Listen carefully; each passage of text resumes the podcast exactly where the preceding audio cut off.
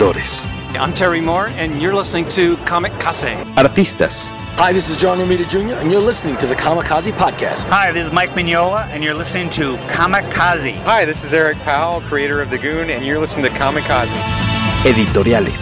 Hi, this is J. Scott Campbell. You're listening to Kamikaze. Hi, this is Terry Dodson, and you're listening to the Kamikaze Podcast. Traductores. Hello, it's a Kamikaze from Grant Morrison. This is Gary Frank, and you're listening to the Kamikaze Podcast. Coleccionistas. Hi, this is Frank Cho, and you're listening to Comic Kazi. This is John Bogdanov, and you're listening to the Kamikaze Podcast. Editores. Soy Giuseppe Camuncoli, state escuchando el podcast de Comicase. Fan chiquillos. Todos están en el podcast Comicase.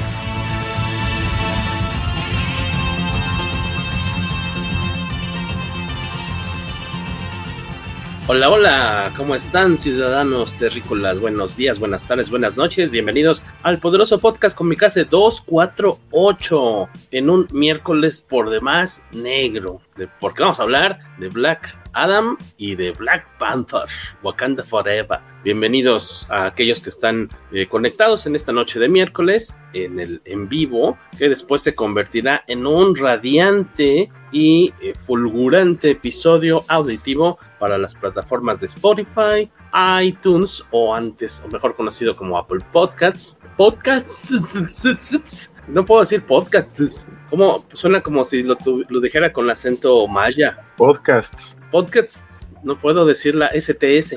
Podcasts. Podcasts. Eh, iBox eh, y Google Podcasts también.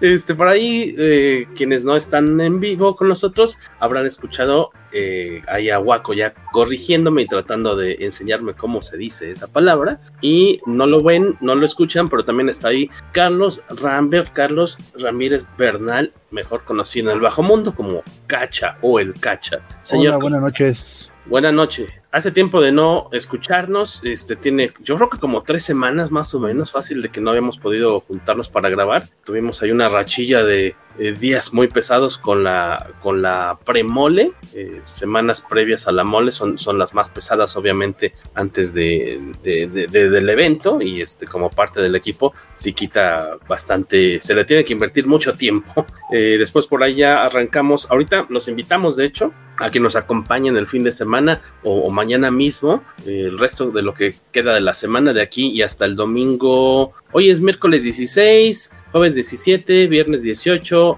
sábado 19 y domingo 20 vamos a estar en la en el retorno, regreso de la Feria Internacional del Libro Infantil y Juvenil, que ahora en vez de ser en el CENART o en el eh, ¿cómo se llama este parque? En el Parque Bicentenario, Bicentenario, que es también un lugar muy bonito donde ya también ha sido sede. En esta ocasión es en el Bosque Chapultepec, primera sección. Eh, es en una zona que le llaman La Milla, si ustedes lo buscan en Google Maps, es una, eh, una callecita, bueno, no es una callecita, es una, eh, pues, un andador, digamos, que se llama la, el andador Mahatma Gandhi, si no me equivoco. Eh, es un área, pues, bastante larguilla en la que se encuentran, pues, varias decenas de stands dedicados a, a la difusión de la lectura para los morros. Entre ellos están nuestros amigos, por ejemplo, de Corteza Editorial, Pura Pinche Fortaleza, obviamente un chorro de sellos infantiles, ¿no? De editoriales que tienen, pues, este, su, sus títulos para, para chavitos. Eh, ¿Quiénes más están por allá? Obviamente nosotros, con, estamos compartiendo stand con Ficción Editorial y con la librería Rius, y también con eh, un, un, artista eh, de cómics también, eh, Joshua Hernández. Estamos ahí los cuatro compartiendo eh, los días y las tardes en el bosque de Chapultepec. Si no me equivoco, nuestro stand es el número 20 o el 22. No le hace porque apenas hasta hoy nos pusieron, hasta hoy nos pusieron los números o ayer, este, un seis días después. Pero como referencia, si nos van a visitar, estamos al ladito de Camite. Entonces ahí es un poquito, estamos casi al inicio, digamos, de, de, del recorrido nos pueden ir a visitar, nos dará mucho gusto. Ahí andamos, hay, cosas interesantes que ver. Y también de una vez meter rápido el, el aviso parroquial. Este sábado, eh, decíamos 19, este sábado 19, de 1 a 3 de la tarde, vamos a estar allá en la librería de Global Comics presentando el, el artbook del maestro Aviña.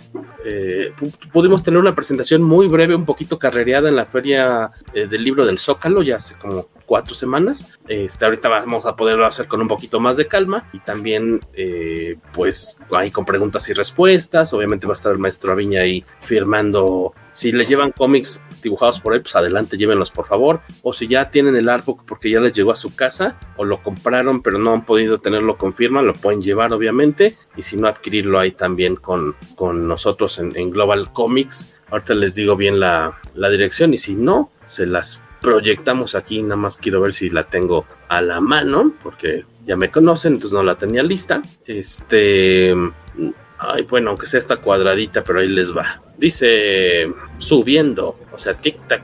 Muéstrate, caramba. Vaqueros en Global Comics, presentación del álbum de Jorge Aviña, sábado 19 de noviembre de 1 a 3 en San Luis Potosí, número 109, en la colonia Roma. Es una librería muy bonita, ahí en la colonia Roma, en San Luis Potosí, 109, entrada libre, obviamente. Y habrá ahí tequililla de honor para quienes nos acompañen y adquieran su libro, para que salgan bien pandeados. Eh, por ahí también ya está Betillo Calvo, que vemos que viene estrenando gafa oscura, porque acaba de ser intervenido nuevamente de sus oclayos violeta de como los de Lisa esta um, Elizabeth Taylor. Aquí está Cubole. Rigo es amor. Ah, no, no son oscuros. ¿Oscuras es que de dónde? parecen oscuros, amigo. Qué buenos, qué buenas gafillas. Qué raro es verte con lentes porque nunca los usas, aunque deberías usar tus lentes. Y no, si uso los lentes es muy probable que termine partiéndome la cara en cualquier parte. Eh, es, es una grabación muy, muy extrema y no es la misma en los dos ojos, entonces no es para eh, No es cuestiones para- muy específicas. Y no, estos son por el glare, como estoy usando la lama chica y toda la... No, no, no tiene el, el tema oscuro por default, tiende Mm. a lamparearme bastante más, entonces... Ah, ok, eh, ok. eh, Es más bien protección para eh, evitar terminar esto lampareado. Y eh, saludos a quienes están por ahí, muchas gracias. Al buen Paco Hernández, que de hecho pasó a saludarnos ya un par de veces a la feria. Hoy fue también a surtirse. Le conseguimos hace tiempo, ya le teníamos guardadillos unos números de Comicase, de los todavía los chiquitos, anteriores al número 30. Este, que le gusta mucho ir cazando los números viejitos. Eh, se llevó creo que cuatro más hoy, que le teníamos, eran cuatro o cinco que le tenemos guardado. Nos gusta mucho platicar con Paco porque es un entusiasta de Comicase. Ay, por cierto, decíamos a Paco y a alguien más que pasaba a platicar con nosotros que, que, lo bueno es que ya tenemos los fondos completos para el siguiente número que teníamos pendiente ya desde hace un rato de, de Comicase. Ya nada más este, nos... eh, ahorita, ahora sí lo que se atraviesa ahorita es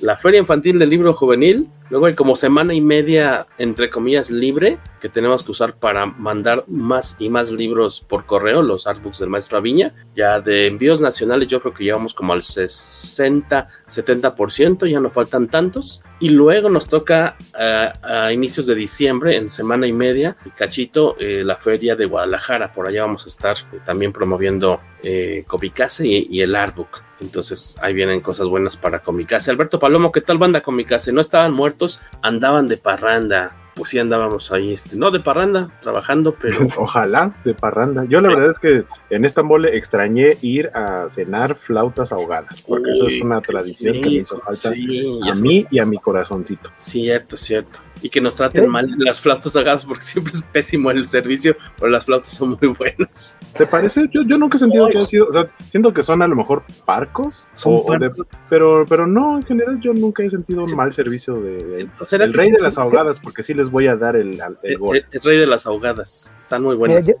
yo ahí coincido con Hueco, no me parece que sea un mal servicio, pero tampoco es un lugar en el que se desvivan por atender. Entonces, Sí, más- más bien son- secos. Pides y te traen y ya, ya acabaron, ah, bueno, ya. Sí, la cuenta. Sabes es que que también- suficientemente buenos para que regreses. Sí. Exacto. Algo Son muy así. buenas las flautas, o sea, sí. Yo También no soy tan ¿dónde fan de las flautas, pero la ventaja es que el local tiene muchas otras opciones, entonces está, está bien. Yo, yo si a tradiciones vamos, yo extraño la tradición de ir a la mole. Yo, yo, yo, no voy a la mole desde antes de la pandemia. Ya, un rato. Primero porque me dijeron, no, ya no, ya no queremos este, más eh, intérpretes en paneles, ya tenemos los que queremos. Eh, nos quedamos con los chidos, los demás fuchi. Eh, eso y y que tampoco, estos que han sido más pequeños tampoco tiene un cartel particularmente atractivo, pues ya, ahí ha quedado. Pero, y, y a ver, la cantidad de artistas que necesitan intérprete han sido menos, ¿no? Antes eran así, no te invento, no sé, 15, 12. Sí. Y ahora son más, ah, sido más y más pocos. Ah, sí, sí, pero digo, de, intérprete, no, ya no, ya, ya, ya no estoy para eso, estar todo el día amarrado a una mesa, pero digo, ya dijeron, no, de todos modos a nadie le importan los paneles de cómo, ahí no queremos nada. Dice, saludos a Palomo, Luis Guillermo Flores Alvarado, muchas gracias por estar acá con nosotros. Esperamos que todos los que están conectados, las multitudes que están ahorita conectados, conectados y los que obviamente después nos escucharán, ya se hayan tomado el tiempo de ver Black Adam, que ya tiene como un mes y medio que se estrenó, y, Black Panther Wakanda Forever. Si, tuviera mes y medio ya estaría en HBO, así es de que estás exagerando. Es menos. Porque son 45 días para que. Perdón por la tos. Que, que pues son las películas comiqueras más recientes en, en cartelera. Black Adam todavía de hecho está en cartelera porque sé que unos amigos de, de, de, de la mole de, de la chamba la fueron a ver hoy, no la habían podido ver antes, espero que la hayan disfrutado. Este, y pues tengo tengo que Beto nos decía que incluso él no la ha visto porque pues, no le llamaba mucho la atención, así que será una de nuestras este, víctimas, ¿no? Porque Mira, los avances se me hacían tan genéricos que dije, eventualmente la voy a ver, pero no me mata. Y después de ver un evento de prensa con Dwayne Johnson en el que hizo, dio una clase magistral de cómo cantinflear, voy a hablar durante 15 minutos y no voy a decir absolutamente nada. Dije, no, sácate algo más. Si ni la estrella tiene algo positivo que decir de la película, mis esperanzas no son muchas, entonces eventualmente la veré. Todos los eventos de prensa. En alguna conferencia pusieron del video, me, topé con un video de un, evento de prensa y, y por ejemplo lo lo, que él tenía meses diciendo, ¿no? Esta película va a cambiar el balance de poder en el universo DC. ¿A qué te refieres? Es que jamás ha habido un héroe con los poderes. Eh, Shazam, Superman, o sea, ¿de qué estamos hablando? Y, se ponía a repetir tarugada y media y, en la misma respuesta repetía las mismas frases de cajón cuatro o cinco veces. Yo, yo sí fue de híjole, si, si, es que no tuviera los años de práctica que le dio la lucha libre, e, esta conferencia sería un, auténtico desastre. Pues. Pero, bueno, e, eso, y, ahora que, el fin de semana dije, ah, pues vamos a ver si todo está, busqué y no, ya en, en inglés sí me representaba un trayecto demasiado grande y no es una película que me haga tanto la atención como para pensar, ah, sí, sacrifico un día de mi vida para ir a buscarla hasta donde está.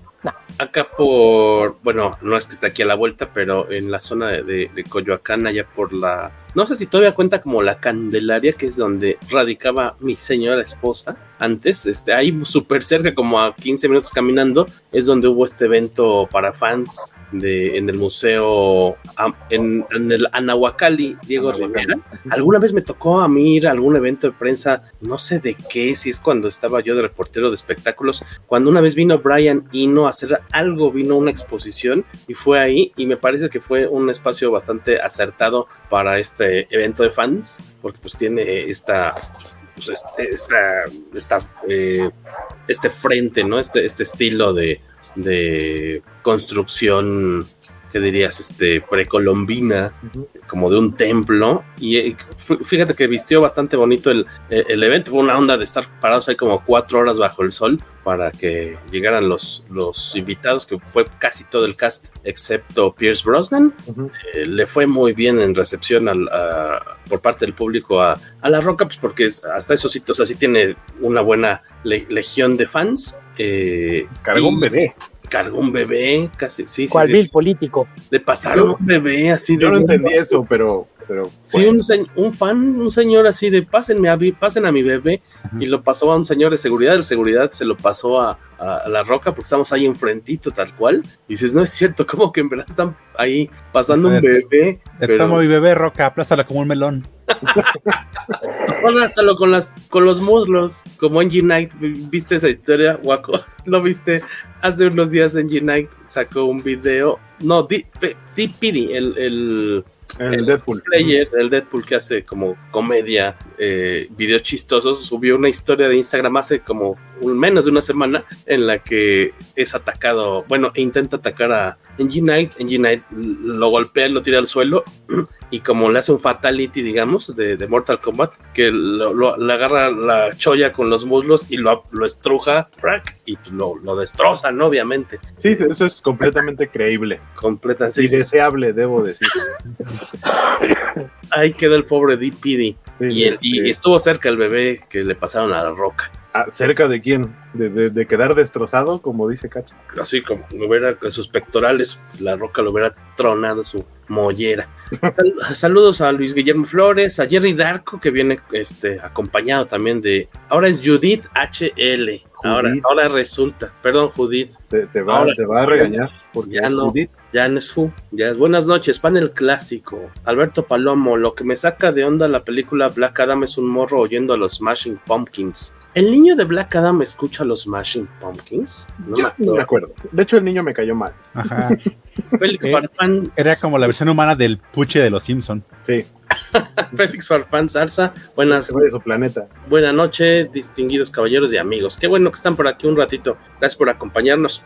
Como decíamos, suponemos que ya vieron las películas. Vayan dejándonos sus comentarios. Eh, les gusta que vayamos este, arrancando de una vez eh, con, con Black Adam, que consideran que es lo más este, rescatable de esta película, saber cuál les gustó más. En tu caso, eh, Joaquín, Black Adam, ¿de qué se trata? Sinopsis. Es una película Eh, de origen, ¿no? Sí, básicamente vemos a, a un personaje, al personaje de Black Adam, o sea, como tener un origen hace muchísimos, muchísimos, muchísimos años, eh, pero de alguna manera queda como encerrado y en la actualidad, justamente eh, este niño del que platicábamos, o sea, eh, hay un grupo que aparte es este, ah, se me fue su nombre, el, el Intergang, que es el que tiene como, son, como- es un, forma una especie como de grupo terrorista que tiene así totalmente asoleado, más que el mismo sol, al pueblo de Kandak. Soleado y asolado. Sí, este, eh, los tiene pues básicamente bajo su control, ¿no? Si ellos dicen que pasa algo, pasa y si no, no pasa. Son algo así como la Guardia Nacional actualmente en nuestro país. Este, y, y, pues cualquiera que los mire feo, casi casi le ponen una bala entre, entre las cejas. Eh, pero resulta que están buscando eh, un, un objeto, una corona del tiempo de cuando fue el origen de Black Adam, que se supone que trae como muchos poderes y demás, lo está buscando una persona en específico, pero dentro de la situación en la cual logran rescatar eh, o desempolvar o encontrar esta eh, corona, que pues al parte nada más como que se metieron a una cueva y ahí luego luego ya estaba la corona, no, no había que escarbar ni, nada por el estilo. Este, de alguna manera lo, re- no, bueno, no reviven, sino que sacan del encierro a Black Adam y él sale y dice qué está pasando aquí. Obviamente ve que pasa, es muchísimo tiempo después de la época en la que él vivía y eh, Tiene digamos 5000 que- años, ¿no? Dormido, Sí, digamos. y, y- y básicamente lo que dice es yo no vengo aquí para ser un héroe, nomás vengo para que no me molesten y si me molestan pues los deshago con rayitos o aplastándolos o aventándolos al océano, pero de alguna manera eh, los personajes humanos en, en la película tratan como de evocar a un, hey, pero o sea, la gente te, te ve como si fueras una deidad, entonces eres como el protector de la ciudad para todo mundo y pues tienes la manera de, o sea, le explican que, que no es malo porque no es malo por naturaleza y, de cómo podría, muy, muy el gigante de hierro, ¿no? De tú decides lo que, eh, lo que quieres ser, tú eres, tú, eres lo, que, lo que tú decides y pues es, esa es la historia, tratan de convencerlo de que se, se vuelva el protector de Kandak cuando él dice es que yo no soy un héroe y le vale gorro y mata a la gente y demás. Y ya después tiene por ahí un, este, un, este, un giro de tuerca en el que nos terminan de contar el origen de este Black Adam y por qué no es un héroe como el que se supone que cuenta la leyenda y en el que toda la gente cree que es el salvador de- del lugar. Es, es el, exactamente es el héroe como de las leyendas, porque incluso hay una gran, gran estatua de, de Black Adam ahí en el, en este pues, pueblo, ciudad. Sí. Eh, y, y digo, a mí me gustó ese girillo de tuerca, eh, que de repente dices, ¿por qué insiste tanto este cuate en que él no es un héroe y que no es así? Y de repente dicen, ah, pues es que le pasó esto en el lejano ¿Qué, qué no, pasado". qué no conoces la historia de Black Adam? Jorge, tú eres de los que sí se tragaba la campaña publicitaria de Warner, que fue otra de las cosas que molestaron antes de la película. Ponían tweets, ¿qué tanto sabes del más nuevo héroe del universo DC? Lo suficiente para saber que a un genocida jamás se le llama héroe. Sí, aquí de Waco, de hecho, me acuerdo que él estaba como. La primera cosa que no le convencía eh, era esta onda de que a fuerzas te lo querían presentar como a, lo mucho un antihéroe, ¿no? O un héroe de con muy mal carácter. Porque es, que si dices antihéroe, al menos estás admitiendo que no es un héroe. Entonces no me molesta tanto el término, no me gusta, pero al menos eh, están reconociendo que no es un héroe. Pero ya cuando tratas de venderlo como héroe, cuando incluso el escritor de la serie actual de cómic, que es Christopher Priest, lo dijo, a mí conoció la serie, yo lo que dije al editor, ¿quieres hacer una serie de él? Te lo advierto, si lo escribo, yo no voy a escribir un héroe. No hay un arco de redención que puedas escribir. Es un genocida. No hay redención de eso. Puedes mostrarlo tratando de, de enmendar lo que hizo, pero no se va a redimir. Entonces, si yo lo escribo, lo voy a escribir como lo que es un genocida que está tratando de, hacer cosas que balanceen un poco lo que hizo, pero él mismo es consciente de que no se puede redimir. Entonces, si, si la misma gente que está haciendo las historias actuales tiene esa, esa visión del personaje, ¿por qué esa necesidad de insistir en querer venderlo como un héroe? y si esa era la, roca, la Roca no quiere que su personaje sea un villano, ese es el problema. en, ese caso, el problema ahí es... Colecciona villanos, Waco no tiene villanos en su casa. Si, si vas a lanzar una nueva serie de cómics, entonces pon a alguien que esté dispuesto a escribir las historias que te permitan darle un enfoque distinto al personaje, porque si no lo que están haciendo es confundir a la gente, pero históricamente hablando, la, la historia de, Black Adam, Ted Adam es un genocida, no, no le puede sacar vuelta a eso. Entonces, sí pues más, más allá de que hayas puesto a un actor muy carismático, pues sí tendrías que, pensar mejor en cuál es el enfoque con el que hacer las cosas. Digo, entonces entre los avances de, película genérica, las declaraciones en la roca, esa campaña oficial, yo dije, sí, eventualmente la voy a ver, pero no, no es algo que me urge. Entonces yo, yo ya estoy esperando, ya seguramente no tarde, será cosa de un par de semanas más que hará en HBO Max, ya veré realmente qué tal, pero, pero sí me parece que ahí hubo un manejo muy, muy extraño de, la visión del personaje que te querían vender. Comenta y, ahorita lo que comenta Soyme, ahorita lo ponemos aquí en la pantalla, eh, me, recuerda un poquito a, esta cuestión que vimos hace un, par de meses con la cinta esta de eh, Nemesis, o cómo se llamaba, este Samaritan, Samaritan Nemesis que todo el tiempo la estás viendo y, y, y, y Stallone está, repite y repite, no, es que yo no soy un héroe, que no soy, no soy esto y lo otro, ya hasta, hasta que de plano sospechas que de plano pues él es el villano, ¿no? De la, de la película. Yo no la he este, visto. ¿No la has visto? ¿Todavía no? Pero eso lo sabes a los cinco minutos de ver la película. Sí, ya, ya es bueno, desde que te Hasta que de repente empiezas a sospechar en la tercera escena en la que aparece Stallone, ah, ese no es el bueno, es el otro.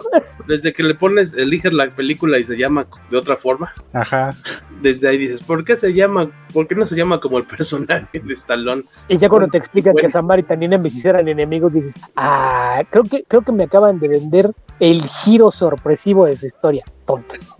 sí, y es que dice aquí, soy B, si es que se lee así, no la defiendo, pero en la película sí hubo una parte de Black Adam, un rechazo cada vez que lo trataban de identificar como héroe. La percepción es otra cosa, pero el personaje en sí, no el actor, nunca lo aceptó. Es que, o sea, creo que ese es uno de los problemas de, Black Adam, que toda la película, el discurso es no soy un héroe. O sea, cada que le preguntan, es que podría ser un héroe, pero yo no soy un héroe, yo no soy un héroe. Y viene del trasfondo del giro de tuerca al final, que a fin de cuentas, él no es quien, él no es el campeón que eligieron eh, las deidades para recibir estos poderes, sino que había sido alguien más que se los termina transfiriendo y entonces él carga con esa culpa y por eso dice, yo no, no soy un héroe, no tanto porque no le guste, sino porque él sabe que no era la persona indicada para recibir los poderes. Y la otra es sí también es el discurso de Black Adam no es un héroe, ¿no? Los héroes no matan y yo sí mato y cosas así, como tratar de mantenerlo en, ah, pero es que soy malo y edgy y, y demás. Pero tengo, tengo un problema sobre todo con una frase casi del final de la película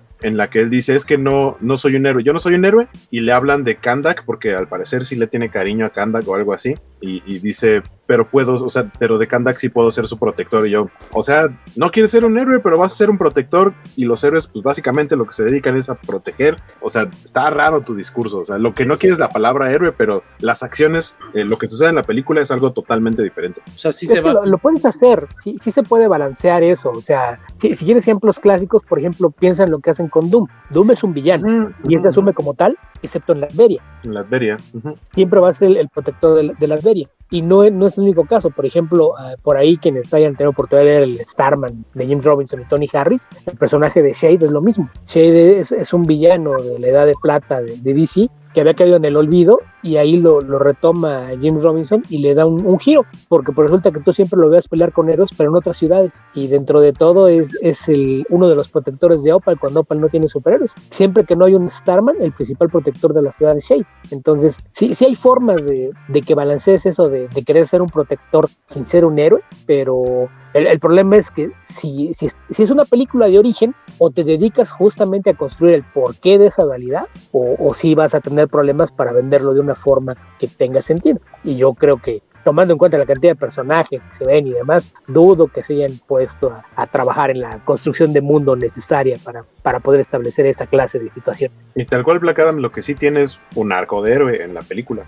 tal cual. O sea, con todo y su edginess, es un arco de héroe. Lo que decía Waco, que no queda, es confusa la forma en la que no queda, bueno, se no queda claro si se va a comprometer como protector de Kandak, si sí quiere, no quiere, o sea, como que le gusta esta onda como de la alabanza, porque sí tiene un ego, de repente como ah, sí. Sí, no, porque rompen con eso, o sea, cuando finalmente tiene ahí el trono, que aparte eh, lo, lo, usaron como póster, ¿no? La escena, pues una escena muy de portada de cómic de Black Adam sentado en el trono así con desfachatez, eh, pero cuando está ahí le preguntan, ¿y cómo se siente, no? Así como de, ya, pues tú estás aquí en el trono, estás en el lugar que, que deberías tener, y lo termina destruyendo diciendo, yo no soy, eh, yo no soy, yo no soy quien para gobernar y demás, y, y, o sea, tratan como de mostrar esa parte, pero no es, eh, o sea, él no es como, como que quiera tal cual gobernar, ese es, ese es, el simbolismo que tiene de la destrucción del trono. Y al final dice, ah, bueno, pero voy a ser su protector. Entonces, no, no, no entiendo muy bien como, como para dónde fue eso. No sé qué va a pasar después con Kandak.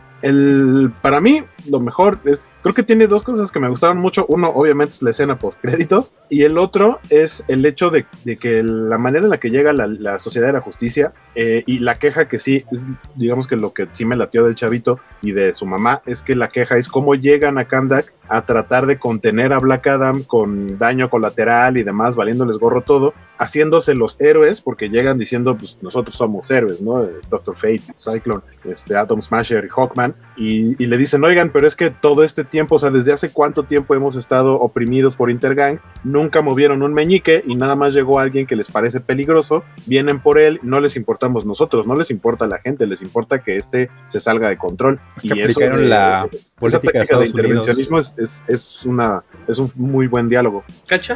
Ah, dije que aplicaron la misma política que Estados Unidos. Solamente nosotros tenemos derecho a obtener armas de destrucción masiva. Exacto. Y a decidir cuándo algo está bien y cuándo está mal. En tu caso, Cacha, ¿algo más que quieras este, comentar?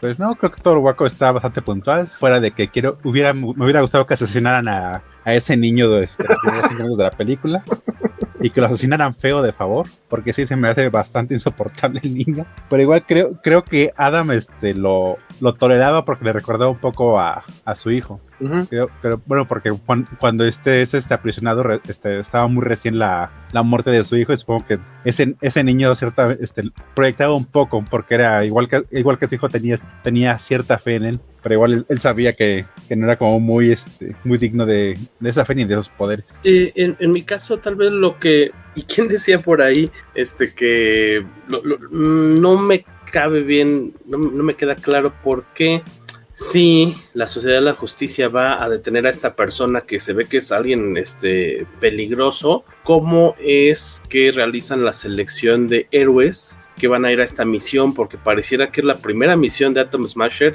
y de esta Cyclone. Ajá porque hasta la misma Amanda Waller pregunta, pues, ¿quiénes son esos, no? Entonces, como que choca ahí la idea de, son los no, novatos, pero podrían ser jóvenes experimentados para que no parezca que es su primera batalla contra algo que está muy, muy por encima de ellos en, en cuanto a eh, poder y peligrosidad. Y creo que Waco, tú eras o quien nos decía, oye, ¿te habías dado cuenta que si quitas a Cyclone no pasa nada? En la, en la, película, no, nada de lo que hace ella este... es relevante. Nada de lo que hace ella ni de lo que dice es relevante para la historia. Y eso me dio mucho coraje porque el personaje está muy chido. O sea, la actriz está súper bien, sus poderes, sus efectos están muy bonitos, pero si lo quitas de la, de la película, no pasa absolutamente nada. Con Atom Smasher, de hecho, funciona un poco más como, como comic relief. O sea, lo que él realmente hace, de pronto sí ayuda en uno o dos puntos medio mensos, pero lo suyo es estar ahí como para hacer el efecto de estorbar, de que Hawkman se le estrelle en, en, una mano, o sea,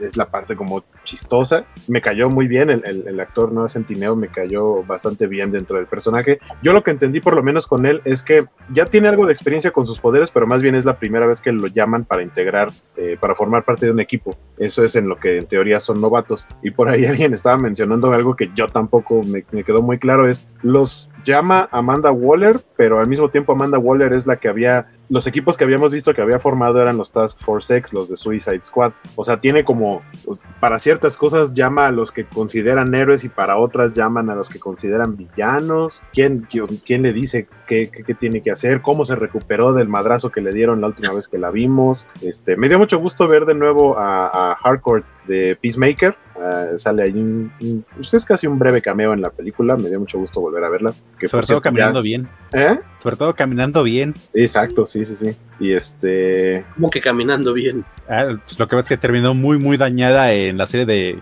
de, Pacemaker. Pacemaker uh -huh. y, y, sus escenas sin él era ella en terapia para volver a caminar. Ah. Se recuperó muy bien. Uh -huh. Este. Sí, pero estoy de acuerdo con Waco, porque se supone, porque igual Amanda Waller le, le, está diciendo, le está diciendo que es como una esta amenaza muy peligrosa y técnicamente esos vatos se llaman a los becarios para que les ayuden. Exacto, sí, ¿por qué te llevarías a, lo, a los becarios a, a, combatir algo tan, tan peligroso? Y sabes también que me, me, me eh, tal vez lo que me haya, más me haya molestado es la forma en la que actúa Hawkman todo el tiempo. En teoría es es el líder, de hecho, es el líder, ¿no? De hecho, sí, de, de, la sociedad sí. y es el más atrabancado, no, o sea... Eh, Su competencia de ego con Black Adam. Está, sí. está, están bonitos los efectos de, de, de la los, los, pleitos, las peleas que tienen, pero no, no va mucho más allá. Pobre departamento de la familia del chavito este. Sí, le destrozaron toda su colección de pósters de DC al niño. Sí, así de, ¿por qué están haciendo tanto? O sea, y, y esta cuestión del daño colateral es, es, de los que menos atención pone de lo que está destrozando, cómo les dejan la pobre casa a los morros estos, a, a la familia, así de, ¿por qué se actúa así si es el, el junto a Doctor Fate son los más experimentados del equipo, ¿por qué se comporta de esa forma? Pero es como ver de nuevo mano de Steel. ¿Sí?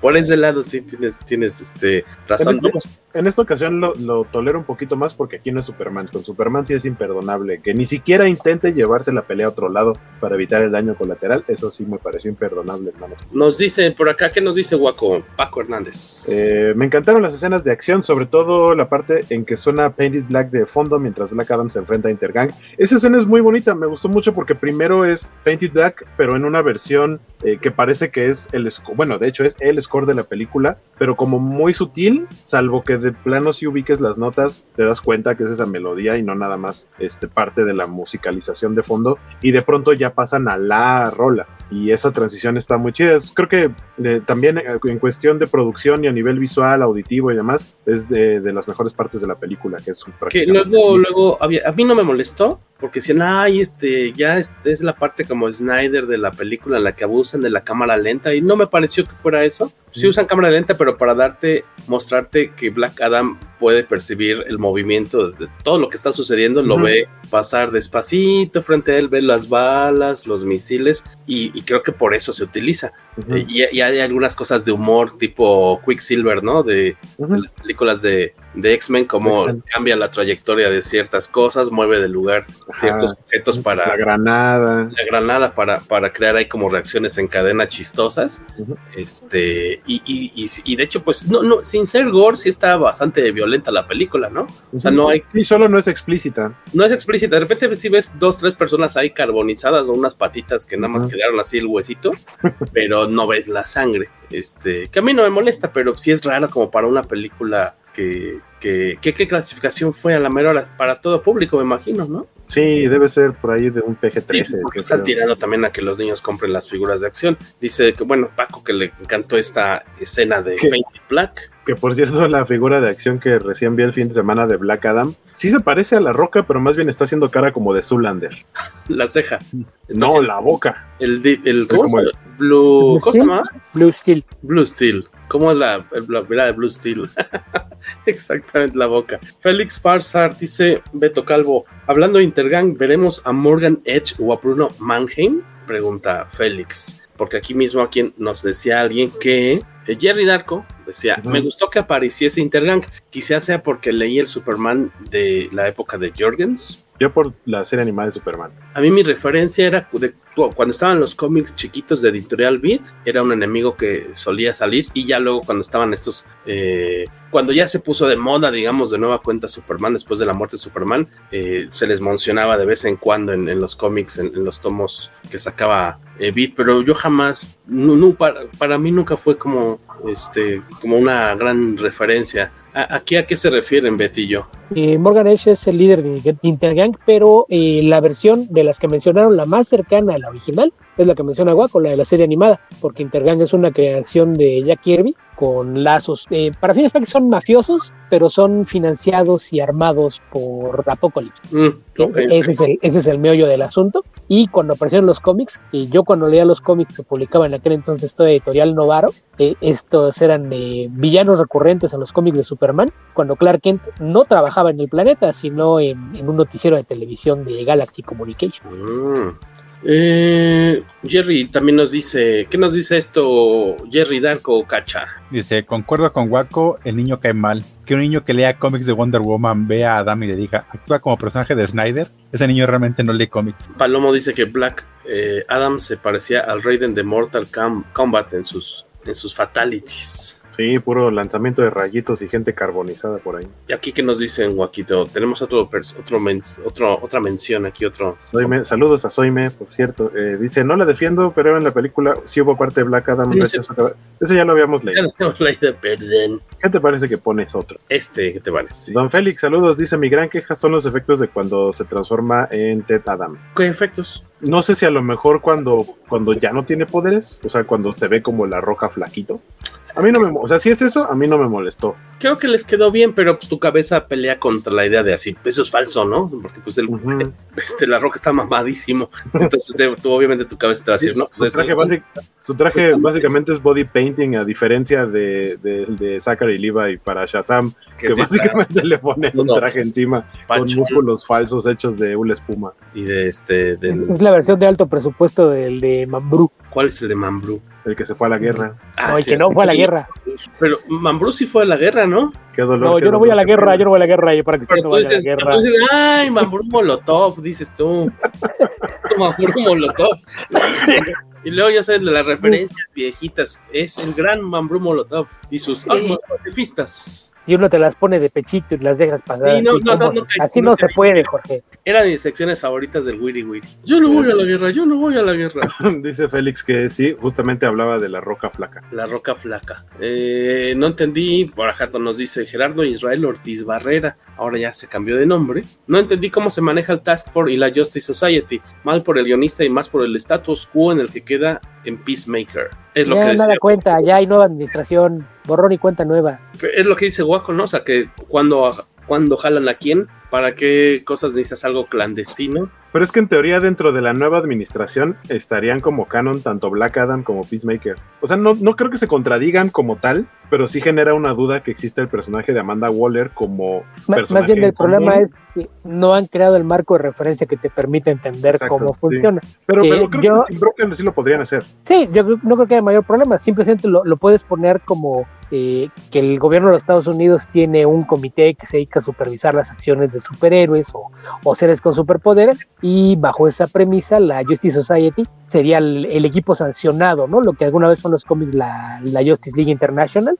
Es, es el que tiene la sanción gubernamental de cuándo actuar y en este caso pues la el Suicide Squad sería tu equipo de operaciones encubiertas, ¿no? El que no, pues nosotros no fuimos, quién sabe dónde salieron esos monos, no sé quién los mandaría, nosotros no, nosotros Sí. cuando necesitamos superhéroes usamos a estos. Algo así como, alguna vez le- leí un cómic eh, ilustrado por el co-creador que trató muy mal Robert Kirkman de, de The Walking Dead. Este, él ilustró una serie de Deadpool que se llama Dead Presidents, en la que, por alguna razón, los expresidentes gringos reviven, eh, bueno, no reviven, sino que se convierten como en zombies malvados y justamente llaman a Deadpool para decirle, oye, es que no podemos llamar al Capitán América para que decapite al zombie de, de, de un expresidente, entonces pues vas tú, pero cualquier cosa que pase, si te mueres, si te cachan, si lo que sea, tú no tienes conexión con nosotros. O sea, básicamente es esa fórmula la que yo entiendo que están tratando de hacer para separar entre el Task, el task Force X y, y la Sociedad de la Justicia, en este caso, como equipo de héroes. O sea, que uno es como el gobierno hizo esto con la Sociedad de la Justicia y con el Suicide Squad es de no, quién sabe, son unos malos que iban por ahí pasando. Paco nos dice, la JSA me gustó mucho, pero Cycle y Atom Smasher pudieron estar mejor. Atom Smasher creo que cae bien por lo torpecillo y demás. ¿Y cómo le chiflaron a este cuate? O sea, tengo entendido que nos decían por ahí que es uno de los coprotagonistas de una serie eh, juvenil. Es famoso por hacer comedias románticas adolescentes. Sí, sí, sí no, de, ¿Qué es? To All the Boys I Love y no I sé love. cuántas variaciones tiene. Sí, sí, no sé cuántas películas son. Es uno de, de, esos. Yo lo he visto en, en, dos películas. En la versión más reciente, Los Ángeles de Charlie tiene un papel muy, muy pequeñito. Ok. Eh, así de esos de.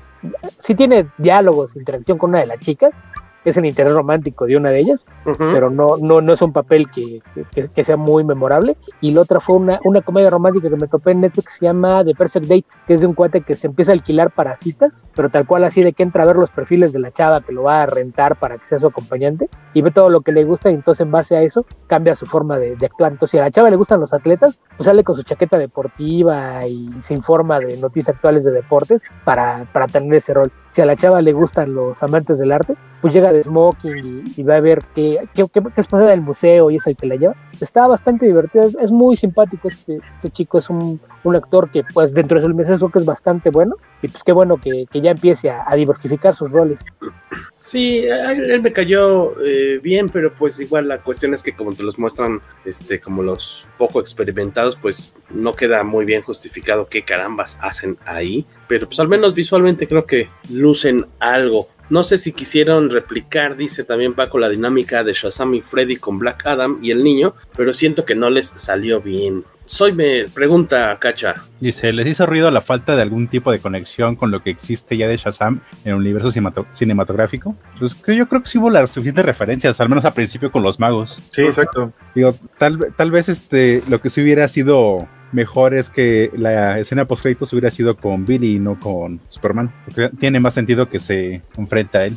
Ah, me gusta la idea que dices. Digo, este, no habría habido tantos silbidos y desmayados y pisos mojados en la sala de cine, pero creo que habría estado chido así de ya llegué a, ya llegó tu pachucote a detenerte. Este, ¿Les hubiera gustado ver otro miembro de la JSA en lugar de los que presentaron? Ah, ya, ya, yo pensé que ibas a hablar todavía de Henry Cavill.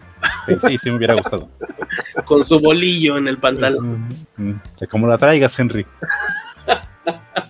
Eh, no sé en específico. Me, a, a, fíjate, ahorita no comentaron nada, entonces yo creo que no les gustó mucho. Pero en su momento me acuerdo que en, en redes este, le, le, alababan mucho a Pierce Brosnan. Había gustado mucho su, su Doctor Fate. Decían, no, está bien chido, Doctor Fate, esto y lo otro. Pierce Brosnan, que no se la crees ni tantito que él sea el que está debajo del traje de repente. Porque ese señor está muy mamado, o sea, está muy bien de cuerpo como para ser Pierce Brosnan, que debe tener cerca de 70 años. Pero dices, ahí está pegado a la cabeza. Pero... Tiene mucha personalidad el señor y aparte estaba muy padre su, su, este, su dinámica con Hawkman. Era como una, una vieja pareja gay de muchos años. sí. Lo que yo no entiendo es, bueno, sí, sabemos que los actores les, de repente por cuestiones de contrato piden salir a cuadro, ¿no? Este, Toby Maguire o lo que sea, pero me tengo que quitar la máscara 50 minutos, ¿no? En la, en la batalla. ¿Por qué Pierce Brosnan se pone y se quita y se quita y se pone el pinche casco de... de y puede ser contigo lo que se le antoje. Doctor, de Doctor Fate, o sea, así de llega a todos lados cargando el casco, así de como un mortal. Además los poderes, los poderes están en el casco, sin el casco es que Nelson para hacer el tiene que tener el casco puesto. Y, que, y, pero, y pues, por ejemplo, yo por ahí vi una la mano. Lo que dices que no crees que es el que está de, detrás del traje, pues recuerda que no está detrás del traje. Por ahí va fotos en el set y lo que traía era un, un traje de motion capture. Ah, así, okay. es de que, así es de que es completamente digital. Sí, sí, sí, sí, No, tú sabes, dices, no, pues a mí me cae súper bien Pierce Brosnan, pero ese no es el cuerpo de Pierce Brosnan. Mi papá postizo, uno de los muchos novios de mi mamá, de hecho. Un poquito en defensa del Doctor Fate en la película. Si no me equivoco, nunca usa los poderes sin el casco. O sea, sí trae el traje y no trae el casco, pero es como nada más cuando está hablando algo y cuando tiene que hacer algo se lo pone. Sí, sí.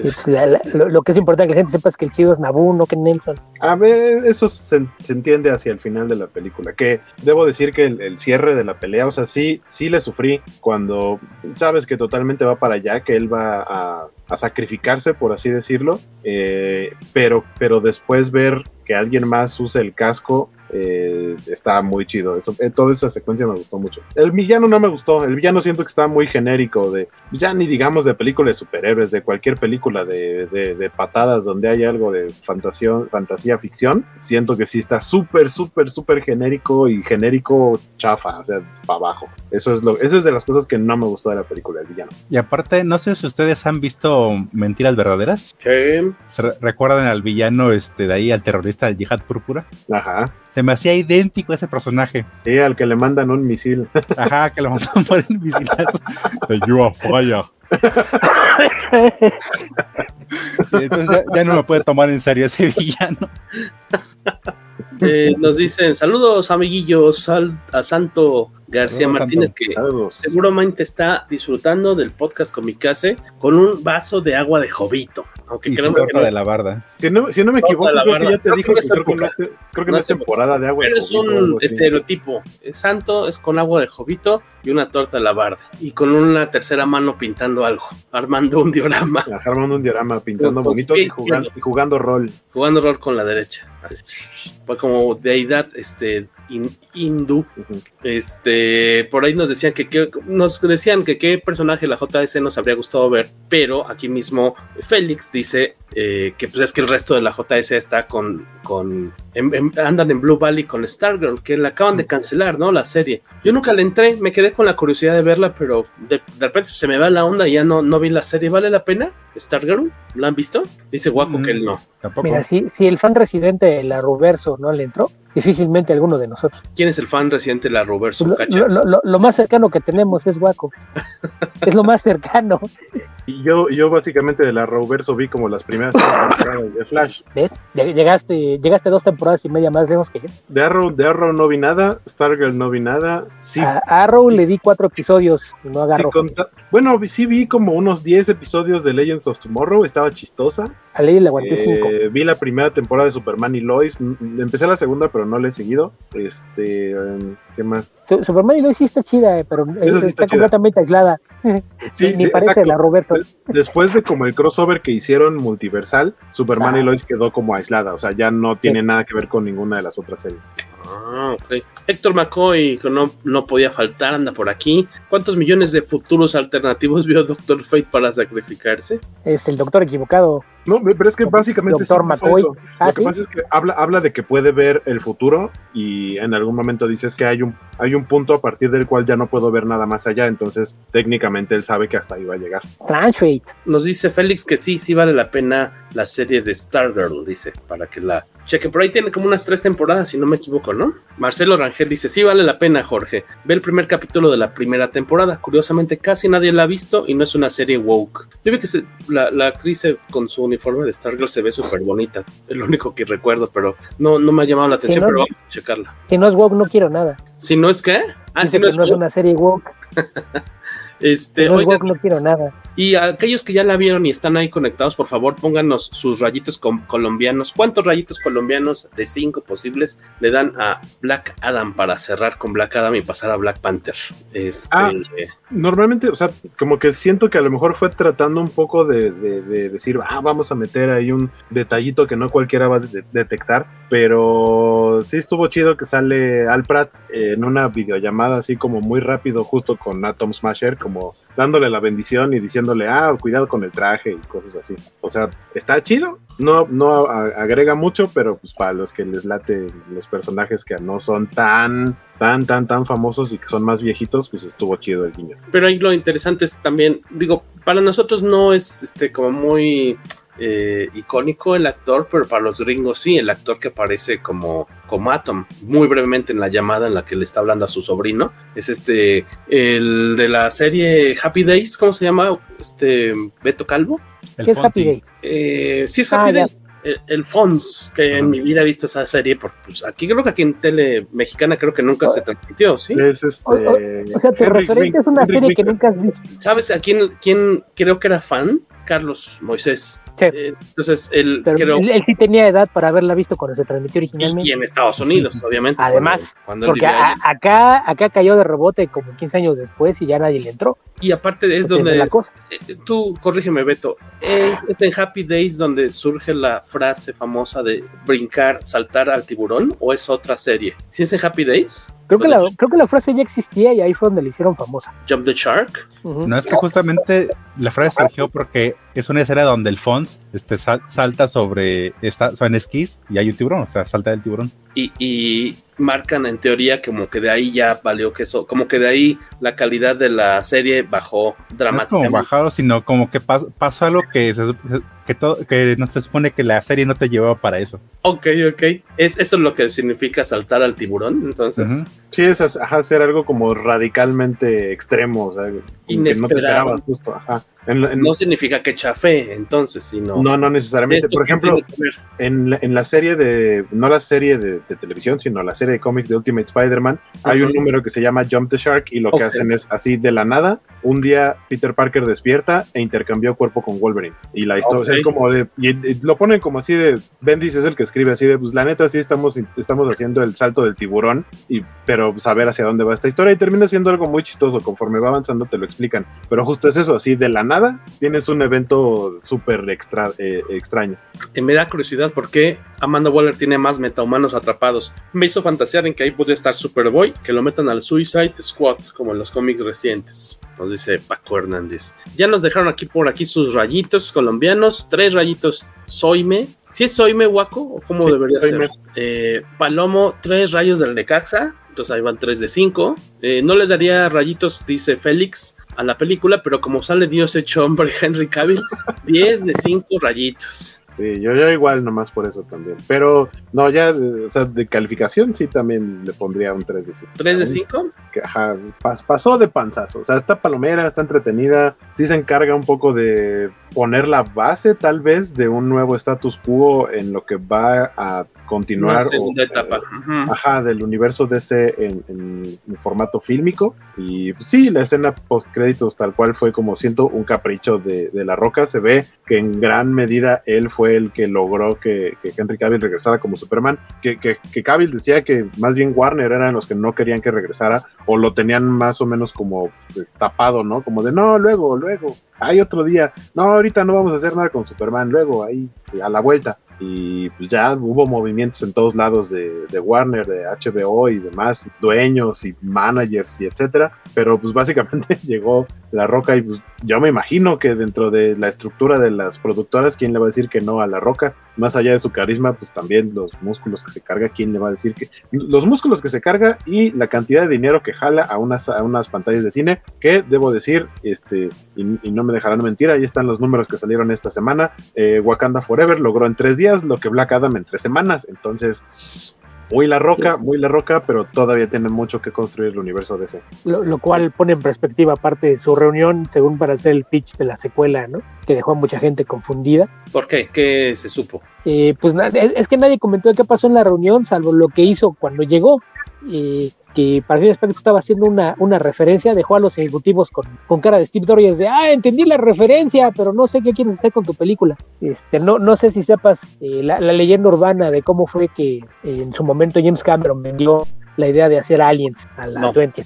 Pues dicen que, que tenía una propuesta, consiguió que, que los agentes lo- le consiguieran la reunión con los responsables de tomar decisiones en, en Fox, se plantó enfrente de, de la mesa de conferencias con un pizarrón blanco, agarró un marcador y escribió Alien. Volteó a ver así para ver si era acción de todos, le agregó una S al final, cuando todo el mundo nada más levantó la, la ceja como de ¿y eso qué? Y le atravesó una raya a la S, o sea como diciendo, si lo multiplicamos y lo hacemos plural, eso es dinero.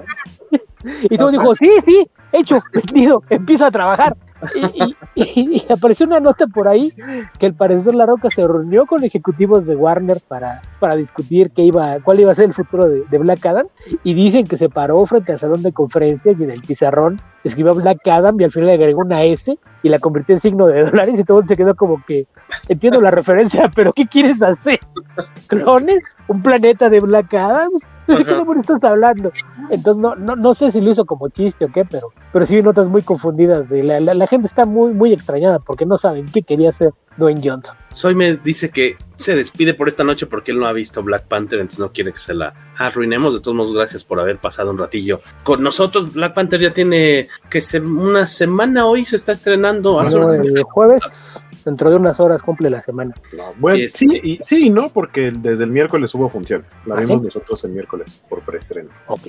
Y decías que ya con un éxito económico, financiero así cañón, en tres días, un dinero. Sí, el corte, el corte al domingo prácticamente llegó a los mismos números a nivel eh, local, o sea, gringo, y, e internacional eh, que Black Adam en tres semanas. Ok, ok.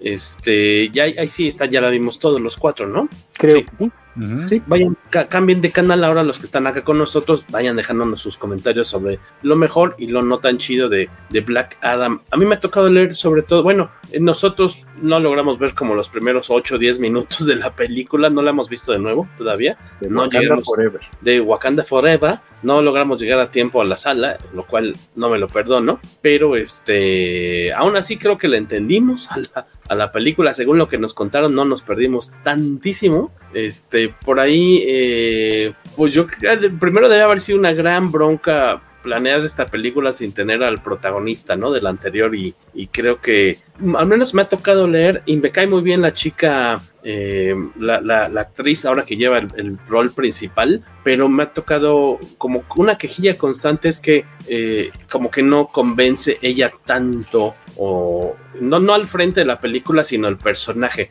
porque en la primera es un, es un personaje muy carismático, muy afable y en esta, eh, por pero lo que un... sucede en la película, está motivada por otras. Es un rol complementario y ahí funcionaba bien como protagonista, ¿no? A mí me caía bien hasta que se reveló como antivacunas y con ideas marcianas. Ah, ¿te acuerdas? Claro. Poquito, claro. Le, poquito le faltó para ser terraplanista y cosas por el estilo, entonces. Ajá, sí, también sí, era, ahí, como, ahí, sí. era como Sí. el mayor temor con esa protagonista. Creo que está haciendo un poco polémica de. No, no llega al nivel es, es Ramírez, pero sí, sí siento un poco de preocupación porque en sus hombros descansa esa, la franquicia de Black Panther a partir de esa película. A, a mí me da la impresión que la película deja las cosas como para que no necesariamente ella continúe en la franquicia, o si continúa, no como protagonista. O sea, la hicieron protagonista porque era lo más directo, práctico de, de continuar como heredera, como probablemente única heredera probable del manto de Black Panther, pero creo que esta película va a ser una transición y no creo que ella vaya a continuar como Black Panther, o por lo menos no mucho. Es que fíjate que a mí me queda la impresión de que en lugar de que esta película prepare secuelas, siento No. que prepara un montón de spin-offs. Sí, Así como que pensaron, podemos hacer muchas cosas con esta franquicia, pero a lo mejor ya no alrededor de Black Panther. Entonces, probablemente sea justamente cubriéndose las espaldas, ¿no? Pero si Sí. hay fácilmente tres o cuatro personajes de los que podrías tener una serie, una película después de esto. Y, y sí, yo, yo, Leticia Wright, no, yo no confiero una franquicia en sus manos, entonces sí, sí me parece que eso está bien. Y pues, lo que te perdiste, Jorge, pues es la, fa- básicamente te, te perdiste el, el punto de inflexión emo- emocional de la película, que es justamente toda la idea de, del funeral y marcarte un poquito lo que significa la desaparición de, de T'Challa. Así es de que pues no, no es tan esencial para la trama, pero yo creo que sí va a ser importante que lo vieras porque sienta mucho del tono. Que yo creo que la película es mucho más. eh, ol- olvídate que es una película de superhéroes porque si le quitas dos o tres elementos, podría funcionar como un drama familiar sobre la pérdida y el, el valor de la responsabilidad. Entonces, en ese sentido, creo que, que Google hizo un gran trabajo. Ok, no, no puedo hacer nada de lo que tenía planeado para una secuela, pero creo que puedo hacer cosas interesantes con esto ujú. y, y se centró en eso. Y ahí quien le entró al quite, un, un rol menor de la primera película, la reina Raimonde, creo que eh, aprovechó, ok, en el set tengo a esta tarada que no sé si puedo confiar en ella, pero tengo a Angela Bassett, entonces vamos a, a, a hacer y quien cargue con la película, al menos en la primera mitad para darle rumbo, sea Angela Bassett Y lo hace magistralmente. y lo hace de forma increíble. Yo siempre he pensado que es, es una de esas actrices que durante años la desperdiciaron. Yo insisto en una, una idea que tengo. Yo creo que en 1999 eh, se cometió una grave injusticia, Brian Singer cometió un error al darle el papel de Storm a Halle Berry. Vean a, Angela Bassett díganme si con todo y que es unos 7, 8 años más grande que Halle Berry, no hubiese sido un Storm fenomenal. A ella sí le creerías que en su aldea le dijeran diosa. A ella sí le creerías que puede ser la líder de los X-Men. A Halle Berry jamás. Entonces, yo creo que ese es, ese es el gran acierto en, el guion de la película que, que Kulder lo, lo coescribe. Es ese, poner todo el peso emocional de la película en los hombros de Angela Bassett, porque Angela Bassett hace un excelente trabajo cargando con esa parte y, para fines prácticos es, es la, la presencia que te, te, genera el crecimiento como personaje de, de Shuri, que, que, yo creo que es notable, pero sí, sí se siente como que no, no la deja lista, perdón, no, no, la deja lista para la, la, nueva cara de la franquicia. En, en ese sentido, eh, tan, solo entre carisma y capacidad actoral, eh, yo estoy mucho más interesado en ver qué va a pasar a partir de ahora con personajes como Okoye o, con Riri que con, que con Shuri, la verdad. Qué bueno, Riri tiene su serie. O sea, básicamente la película. Sí, Riri era, era, para introducir al personaje. Exacto, la introducción del personaje y que a final de cuentas funciona como una especie de MacGuffin inicial que detona el gran problema de la película quitando de lado la ausencia de, Chadwick Boseman, siguiéndose a la historia que nos quieren contar de, que ahora surge este reino de Talocan, el, reino submarino. Eh, es, eso es, para eso sirve Riri Williams, que creo que lo hace bastante bien. Sí, es una chica bastante simpática y se ve que, tiene un, buen rango actoral como para cargar con algo. Entonces, en ese sentido está, está bien. Y hay, hay muchos detallitos que de repente sí te das cuenta lo, mucho que te ayuda ya poder apoyarte en, un background que te crearon 30 películas y 8 series de televisión, ¿no? Cuando ya, esta es que la quinta, sexta vez que vemos a la Contesa de la Fontaine, y, ahí el, pequeño giro respecto a la versión de los cómics, ¿no? En los cómics sabes que es ex esposa de, Nick Fury y acá no hemos tenido ninguna mención al respecto. Sabíamos que era alguien bien posicionado en, en Shield, pero no sabemos de dónde. Y aquí nos sale con la sorpresa de que, ah, no, ya estaba casada con Ross. Nos dejan aquí mensajitos, este, varios de ellos quejándose de, la explicación, creo que innecesaria, del, del nombre de, el significado de Namor creo que sí fue una. Lo habíamos visto días antes, ¿no? Que aparentemente en una entrevista. ¿Cómo se llama esta señora? La, la mera, mera. Eh, también de los meros, meros en Marvel. La, la ¿Es mexicana de origen? ¿O de no, Argentina. Victoria Alonso es argentina. Argentina perdóname, Argentina. Victoria Alonso. Alonso. Este, y en una entrevista yo juraba que estaba cotorreando ahí con la, con la reportera porque daban esta cuestión de que así le decían a Namor, el, niño sin amor. Y dije, ah, están cotorreando, es un chistecillo. ¿Y cuál? Tómalo así en la película de Madres. Dices, bueno, no pasa nada, pero se me hizo súper innecesario. No perdona Marvel Studios, se mamó. Dice, del amor, el niño sin amor, dice Palomo. También Gerardo no está muy, está aquí cotorreando eh, con la... Yo no vi con la canción, pero... ¿Tú, ¿Tú la conoces, la canción del Tri, Cacha? Sí, El niño sin amor. ¿Y cómo se leería esta... esta... Ese niño... Ah, que llaman amor. Qué gran interpretación. nunca te hemos escuchado cantar como... ¿Qué, nunca has oído a Alex Lora?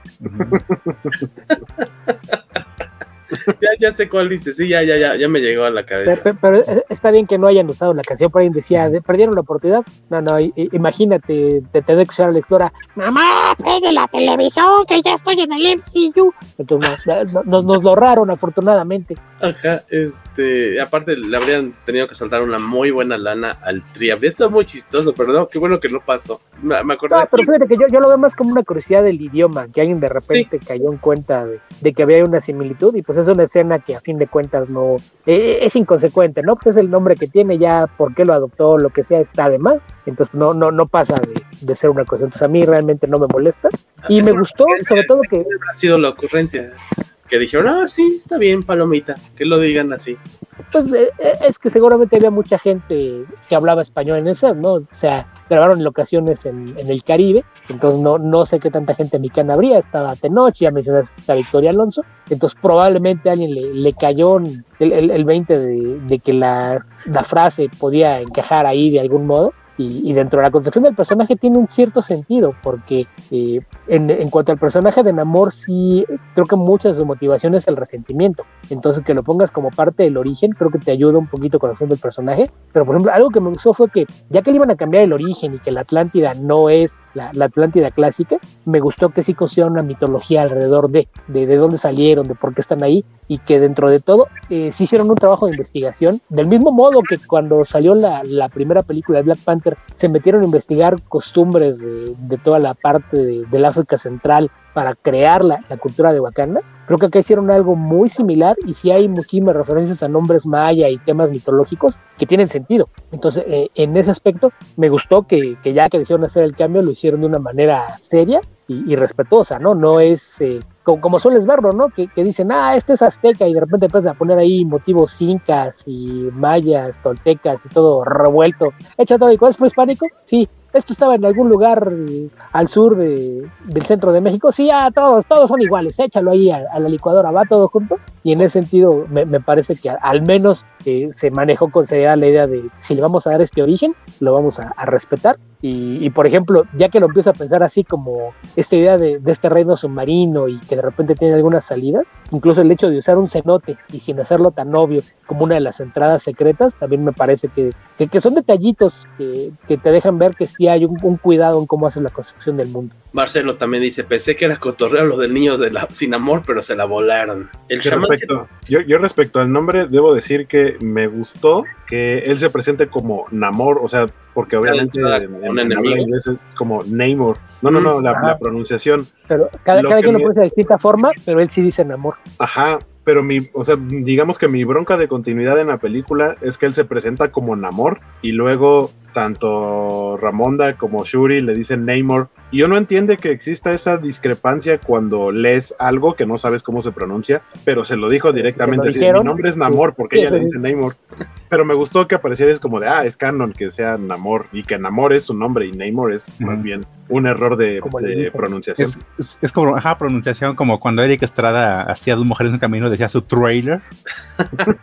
a su trailer. Que, que, que, fíjate que una de las cosas que me, me causó que usted también con el tema de Namor es el, el backlash que hubo al, al casting de Noche Huerta, que mayormente se dio en México, ¿no? Curiosamente, eh, porque al parecer se, están quejando de, ay, pero ¿cómo se atreven a hacer eso con uno de los grandes héroes blancos? Y es ahí cuando, ay, pobre inocente, otro de esos que jamás sale de un cómic de Namor, y en particular la primera aparición de Namor, la última viñeta en la primera aventura de Namor, Namor se tira al agua mientras dice, así termina otro día, pero sigue mi lucha eterna por acabar con el dominio del hombre blanco. Entonces, si la gente tuviera una idea de quién es Namor y de dónde salió el personaje, no estaría lloriqueando, ay, es que el Namor de los cómics era blanco, nos pusieron un moreno.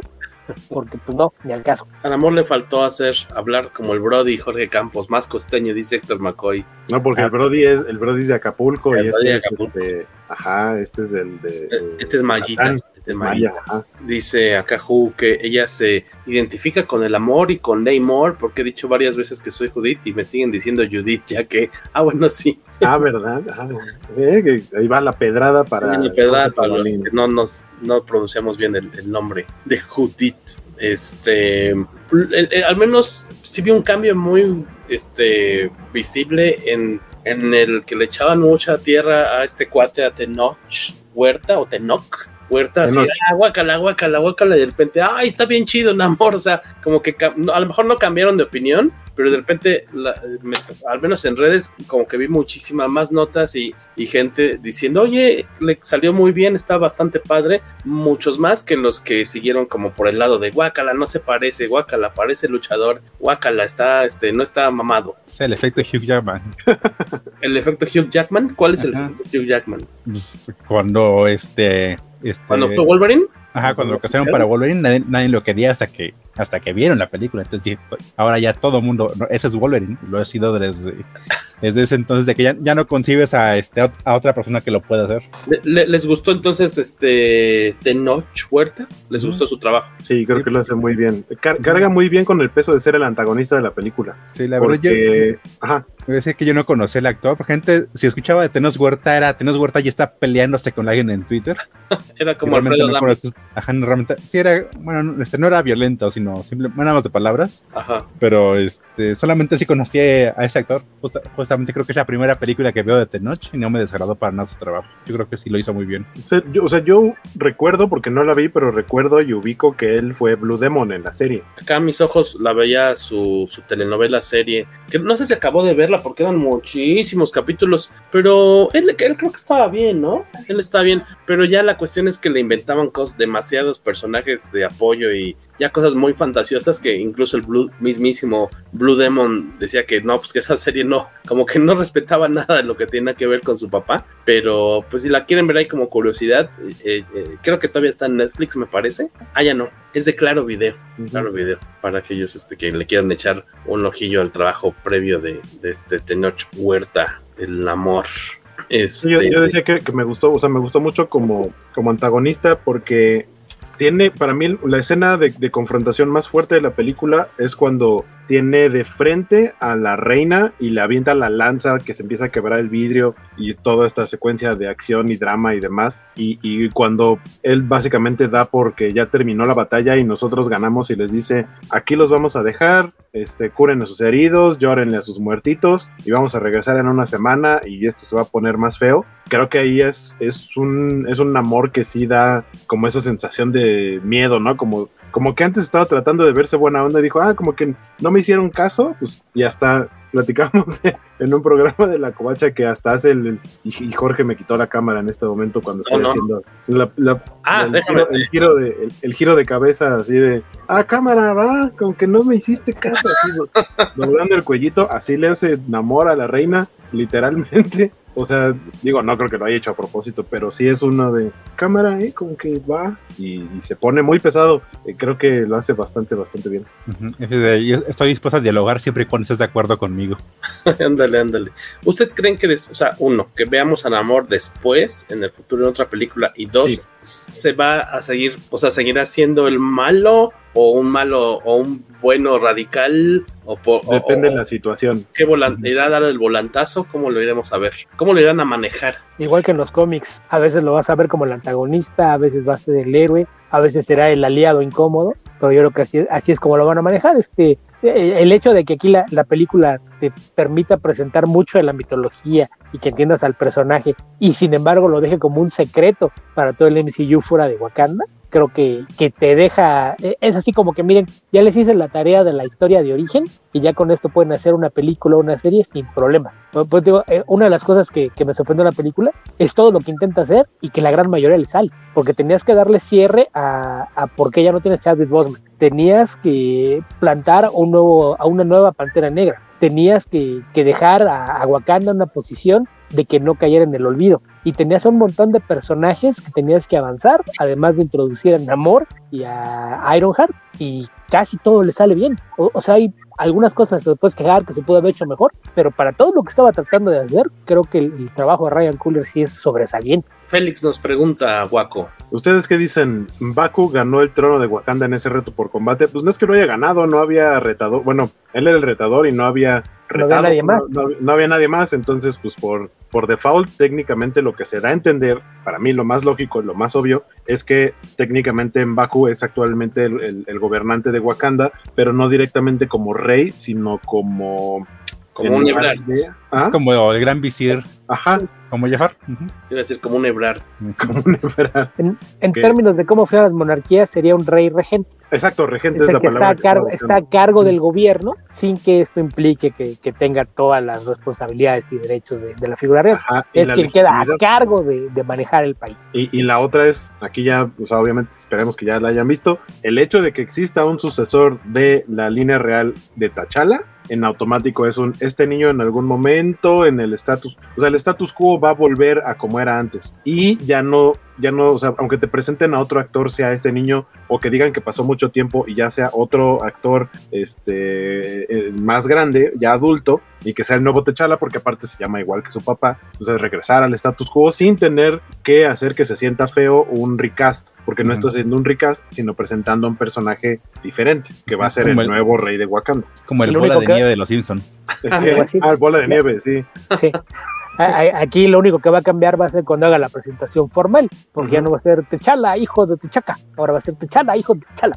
Exacto. Aquí una idea, creo que sería interesante, dice Paco Hernández, que hicieran un especial en donde Namor se enfrentara contra la primera antorcha humana del MCU. Igual ese personaje ya apareció como cameo en la primera película del Capitán América, podrían aprovecharlo. Es correcto. Pues no, no, no, sé si como cameo, porque pues lo ves en una vitrina, igual pudo sido un maniquí. Exacto, es como el puro, como un traje nada más lo que tienen ahí presentado. Y ahora sí dice, espero que puedan adaptar la relación de Storm y Black Panther. Pues aquí ya metieron también el... el ay, corríjanme, esta es la primera vez en el MCU que se menciona el concepto del mutante. No, No, en desde- Miss Marvel. ¿Cuál? Desde Miss Marvel. Con mi- ah, con la serie de tele, ¿no?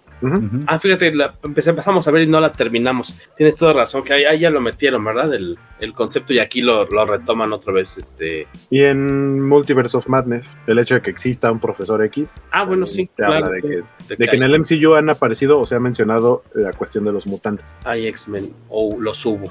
Cierto, cierto, cierto. Los. Este, ¿cuál y qué cosa no les fascina de Black Panther Wakanda Forever? ¿Hay algo que no les cuadre tanto, que los distraiga? Y nos pregunta mientras tanto Alberto Palomo, ¿no que Miss Marvel era inhumana? En el MCU no. En el MCU, es que en el MCU está complicado el concepto de inhumanos porque una, ya existió la serie que fue un producto que terminó siendo vapuleado por todos lados y básicamente lo que dijeron ahora es nunca existió a pesar de que el, el actor que interpreta Black Bolt es el mismo que sale en Multiverse of Madness. Eh, en teoría, los, o sea, no, es- no, a Miss Marvel no le construyeron un origen como en los cómics, por lo tanto no es inhumana, sino que en el MCU es mutante. ¿Y Ahora- ¿qué, qué, qué no vieron el meme pues, sacado justamente de la Ruverso? No, ¿No lo han visto? no. El de la tumba, cuando está Grant Gustin El de la tumba de Flash. en, en la tumba de, de Flecha Verde, la de Oliver, Ajá. está mo- montaron la cara de Iman Belani con el antifaz de como Miss Marvel, este, ha- haciendo la- el, el gesto, y la tumba en lugar de decir Oliver Queen, dice Inhumans, y, y abajo sobre la tierra nada más pusieron el póster de, de la serie de televisión. La serie. La serie. Eh, eh, Entonces fue así como que no, ya de- de- desde Miss Marvel ya no hay Inhumans, están muertos. Ya los únicos inhumanos este canon son los del cántico ese de las eh, de las posadas, ¿no? No sean inhumanos, denos caridad. Son los, los que están adentro, los posaderos, ¿no? Bueno, y, y- y la señora será la posadera? ¿Posadera? Las posaderas, los posaderos. Ah, caray. Sí, sí, los no sean inhumanos, denos caridad, ¿por qué qué? Porque el niño qué? No me acuerdo, no me la, no, no tengo el librito a la mano, pero bueno, prometo eh, cantarla en vivo eh, en diciembre, así como Cacha tuvo el, el valor de cantar eh, la del niño sin amor, a mí me tocará cantar ahí este, la de los santos peregrinos. Eh, y lo que más sorpresivo de esta película es que aparece MJ, dice, chiste de pato Lucas. Félix Farsar. M- MJ, ¿cuál? Michael Jackson. ¿Michael Jackson?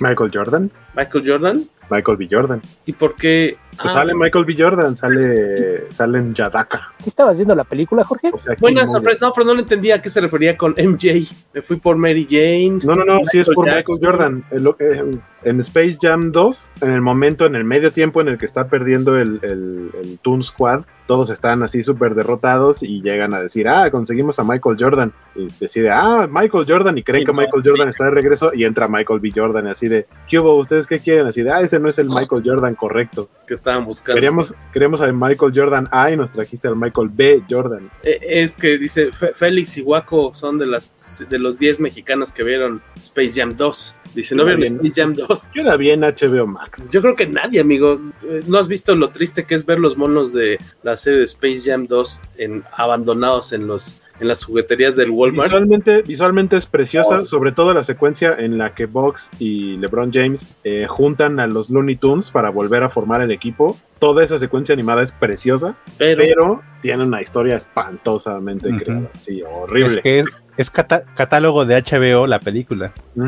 Porque nada más para eso sirve para mostrar todo lo que iban a tener en su aplicación. Sí, solamente fue un miren todas las propiedades que tenemos y que no vamos a usar para nada en esta película, más que para que aparezcan en el fondo. Un muestrario nada más. Eh, nos dice Berna Molina. ¿Qué nos dice Berna Molina, Beto Calvo? No sé, ah, en ese lugar Perdón, te pongo, siempre te pongo en dificultades cuando te pongo estos textos, ¿verdad? Perdón. ¿Quieres que lo lea Cacha o tú te lo avientas? No, que lo lea alguien más, está muy chiquito. Carlos. A, no sé que quieran ver un close-up de mis ojos con el teléfono pegado a la pantalla. te ven los ojos como el señor que, que arregla a Woody, que lo pinta, el, juguetero que me, lo... Me, voy, me, voy, a ver como este, Alfred Goug en Super Secreto. Eh, con el ojo no, pero no era Alfred Go, era. Ah, no, no es cierto, es Alfred Go porque es el bibliotecario, no, no es el Exacto, papá de la el bibliotecario es este Tarkin, ¿cómo se llama? Se me fue su nombre. Este, Peter, Peter Cushing. Peter Cushing, ajá. Que trae la lupa y cuando se la quita resulta que sí tiene así el ojo. Sí tiene el ojo de ese tamaño. Ajá. ¿Qué dice Carlos Bernal? ¿Qué nos dice Berna Molina? Dice, hola, buena noche. Es mi primera vez por acá. Ya aventé todos los podcasts de la segunda fase del PCC. Madre santa de Dios. La primera fase apenas voy a empezar. Saludos y que vengan otros 250 capítulos más. Hola, oye, pues muchas gracias. ¿Dónde escuchaste los primeros 158? es mi pregunta. En... No, no, no. Dice. Ah, va a empezar. La primera fase apenas voy a empezar. Sí, los viejitos, ¿dónde estarán? Pues deben estar en la otra cuenta de. En la otra cuenta de Spotify. no tanto la de Spotify, amigos. Yo creo que más bien están, deben estar en, en Apple Podcasts, en, en, ah. en, iTunes. Deben estar ahí todos por ser los que montaba Lyoko. Entonces debe ahí estar el respaldo de todos esos primeros hasta que arreglamos, bueno, creamos esta cuenta y esta nueva cuenta del podcast Comicas con episodio 158 para adelante. Oye, qué buena onda. Muchas gracias, Berna Molina. ¿Desde dónde nos ves diagonal? Escuchas, por favor, dinos. Vas a ver. Eh, pues bienvenido. Que, bueno, que no sabíamos que ya eres bienvenido desde hace muchos episodios, pero qué buena onda que, que pasaste a saludar. Para ir cerrando, este, los dejé pensando. Ah, o sea, yo, yo diría, o sea, desde mi punto de vista, creo que el lado flaco de la película es justamente Black Panther, o sea, Shuri. Eh, sí, sí se nota que le, trataron de construir muchas cosas alrededor como para tratar de sostener al personaje, pero sí se siente como el eslabón más débil. Pero en gran medida es, creo, lo que dice Beto, Shuri estuvo construido como un personaje de apoyo. Entonces, el hecho de que ahora de la nada le hayan tenido que construir un terreno para ser eh, la protagonista le pesa y, sobre todo teniendo alrededor a gente como Angela Bassett o, a lo mejor Tenoch no tiene la trayectoria de, Angela Bassett y demás, pero creo que sí logra hacer una interpretación muy fuerte. Eh, tiene alrededor también a, personajes como a Okoye o a Lupita Nyong'o como Nakia que que también hacen personajes bastante fuertes, sobre todo Koye. Koye me gusta, me ha gustado siempre, que, es como súper seria. de pronto se, presta mucho el hecho de que sea tan seria para las escenitas, eh, los chistecitos, le funcionan bastante bien, pero aquí justo tiene una escena muy fuerte de tensión con la reina, en la que ella está desesperada porque le acaban de secuestrar a Shuri y ella básicamente era como su guardaespaldas, que aparte es su amiga, y la reina explota y le dice, era, decir, una cosa tenías que hacer, cuidármela y no está. Así que estás despedida y cómo tiene que dejar la lanza. O sea, ella está llorando y sufriendo porque le acaban de quitar lo más preciado que tiene, que es ser la, líder de las Dora Milaje. Entonces, eh, esa, esa escena a mí me gustó muchísimo y creo que en ninguna del, ninguno de los momentos de, Leticia Wright como, como Shuri, a pesar de que tiene momentos bastante dramáticos, no digo que no, no, digo que no sean buenos, lo son, pero sí creo que es el, punto más débil de, la película. Sus mejores escenas dependen de con quién está interactuando. Incluso la escena con Mbappé cuando Mbaku le va a ofrecer sus condolencias y, darle consejo. Uh Winston igual es un actor que creo que es mejor de lo que mucha gente le da crédito y también me dio gusto ver que aquí le dieron más cosas que hacer, porque aparte es muy carismático. Entonces, en ese sentido, tener a, a Mbaku como el, posible regente de Wakanda también me gustó porque también abre la puerta a que tengas más cosas ahí, porque aparte e, es alguien que también tiene un muy buen rango, ¿no? Te puede dar eh, secuencias de acción porque tiene una presencia física que, que funciona y, y entre el, el, acento que tiene, tiene una voz eh, muy firme muy sólida. Y es, y es, de, y es de esos actores que, que logra, logra hacer humor sin verse ridículo. Eh, sí, Por ejemplo, cu cuando hace eso, cómo se burla del acento, cómo, cómo lo mencionan, o cuando empieza a fanfarronear cuando está enfrentándose con los otros. Y, y por ejemplo, cuando les dice, eh, cuando hacen las referencias de mitología maya, dice, ¿qué? ¿Creen que porque vivimos en la montaña no leemos? No tenemos libros, ajá, sí, sí. Eh, entonces sí, sí tiene varios momentitos, que por ahí eh, también ya hubo ahí escenita de, de que muchos, muchos de los responsables del MCU son fans de los deportes de combate y por ahí hay otro peleador famoso con una escenita pequeña porque la esta otra tribu a la que le echa bronca que si hubieran hecho su trabajo esto no estaría pasando.